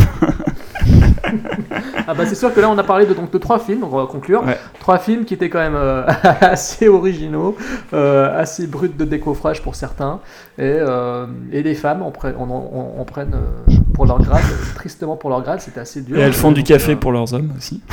Et elles font du café. Oui, c'est... Donc voilà, bah merci. Euh, merci à tous les deux d'avoir joué le jeu. Ouais. Bon, Mère Fred, t'es un grand habitué euh, des séances crash test, mais là je t'ai vraiment infligé des films. Non, bah tu vois, pour le coup, j'ai aimé. euh, j'ai j'ai beaucoup plus aimé que la dernière fois, là, cet été, où euh, ça avait été Oui. moins concluant. L'enfer mécanique et... Ouais. Et donc, euh, bah, merci d'avoir joué le jeu. Puis, encore une fois, merci beaucoup. Eh bah. Et puis, j'espère qu'on reproduira ça. De toute façon, euh, ça sera certainement le cas. Avec Et plaisir. puis, euh, merci à toi, Kevin. Bah merci, merci à toi. Bah, ça m'a fait super plaisir de, de t'entendre. T'as une voix très charmante. Et puis, Ah, il, est, il est beau gosse aussi. Moi, j'ai vu une photo, il est beau gosse. Ouais, en plus, hein. ouais. Bah, justement, c'est pour ça on, on essaie d'a- d'a- d'avoir un nouveau euh, de, de, des poditrices de, de moins de 20 ans. Donc, euh, donc c'est cool. On mettra ta, de plus- on mettra ta quelqu'un de photo. euh, voilà, puis on mettra ta photo de toute façon euh, en tête de l'article, histoire d'attirer un peu plus le regard, parce que mettre une photo de Barbara Hershey ou de, ou de, ou de Timothy Von Patten de Je suis pas sûr que ça soit. Ça risque peut-être pas trop d'attirer le chaland ou la chalante? La petite chalante n'aura peut-être pas forcément envie de passer. Donc, euh, non mais franchement merci parce que surtout c'était voilà, je, je, savais que tu étais tout jeune et que je me doutais que des films des années 80 ça risquait peut-être d'un peu d'être compliqué. Donc, euh, mais c'est cool d'avoir joué le jeu et puis j'espère qu'on en refera d'autres avec des films cette fois-ci des années 70. Non mais carrément, et puis je demande qu'à découvrir ce genre de film en plus. Bah là ils sont tous plus ou moins intéressants, malgré la thématique du viol qui vient assez couramment. On se demande pourquoi on pense à moi, mais bon, quand même. c'était même pas voulu en plus, c'est ça le pire. c'était pour vraiment- moi, ça, en fait. Je sais même plus ce qu'on avait d'autres comme films dans la liste, mais c'est vrai que C'était des films de pédophiles, les autres. non mais c'est vrai que c'est quand même drôle. Bon bah écoutez, euh, merci et merci à vous chers auditeurs d'avoir suivi ce d'avoir ce podsac euh, spécial Les villages pas l'affaire euh, crash test. Donc merci d'avoir joué le jeu et puis si parmi vous il y en a d'autres qui veulent participer, euh, des, po- des mm, poditeurs ou peut-être même surtout des, bien sûr des blogueurs ou podcasteurs, euh, n'hésitez pas, hein, parce que la porte est ouverte et qu'on sera toujours partant avec Fred ou avec Anthony de vous accueillir et Mm, de fait. nous amuser. Donc euh, voilà. Donc nous sommes toujours chez Podsac, nous sommes chez FreePod, nous sommes chez Bad Geek, nous sommes chez Pod Radio. Voilà, fais toute la liste, là. Podcast France. Voilà. J'ai oublié de le dire en début d'émission, putain, je suis con. C'est pas. euh, sur podsac.net aussi. Voilà, podsac.net surtout. Et sur ciné-cinéphile.com. Et voilà pour Kevin, euh, Et oui. plus important aussi, notre invité. Allez, et ben, salut à tous. Salut à tous Salut. et bienvenue dans Podsac, le podcast sérieusement accro Au- au vieux Nanar. Voilà. Allez, je vous embrasse. Ciao. Donc on fait bien stop. Stop.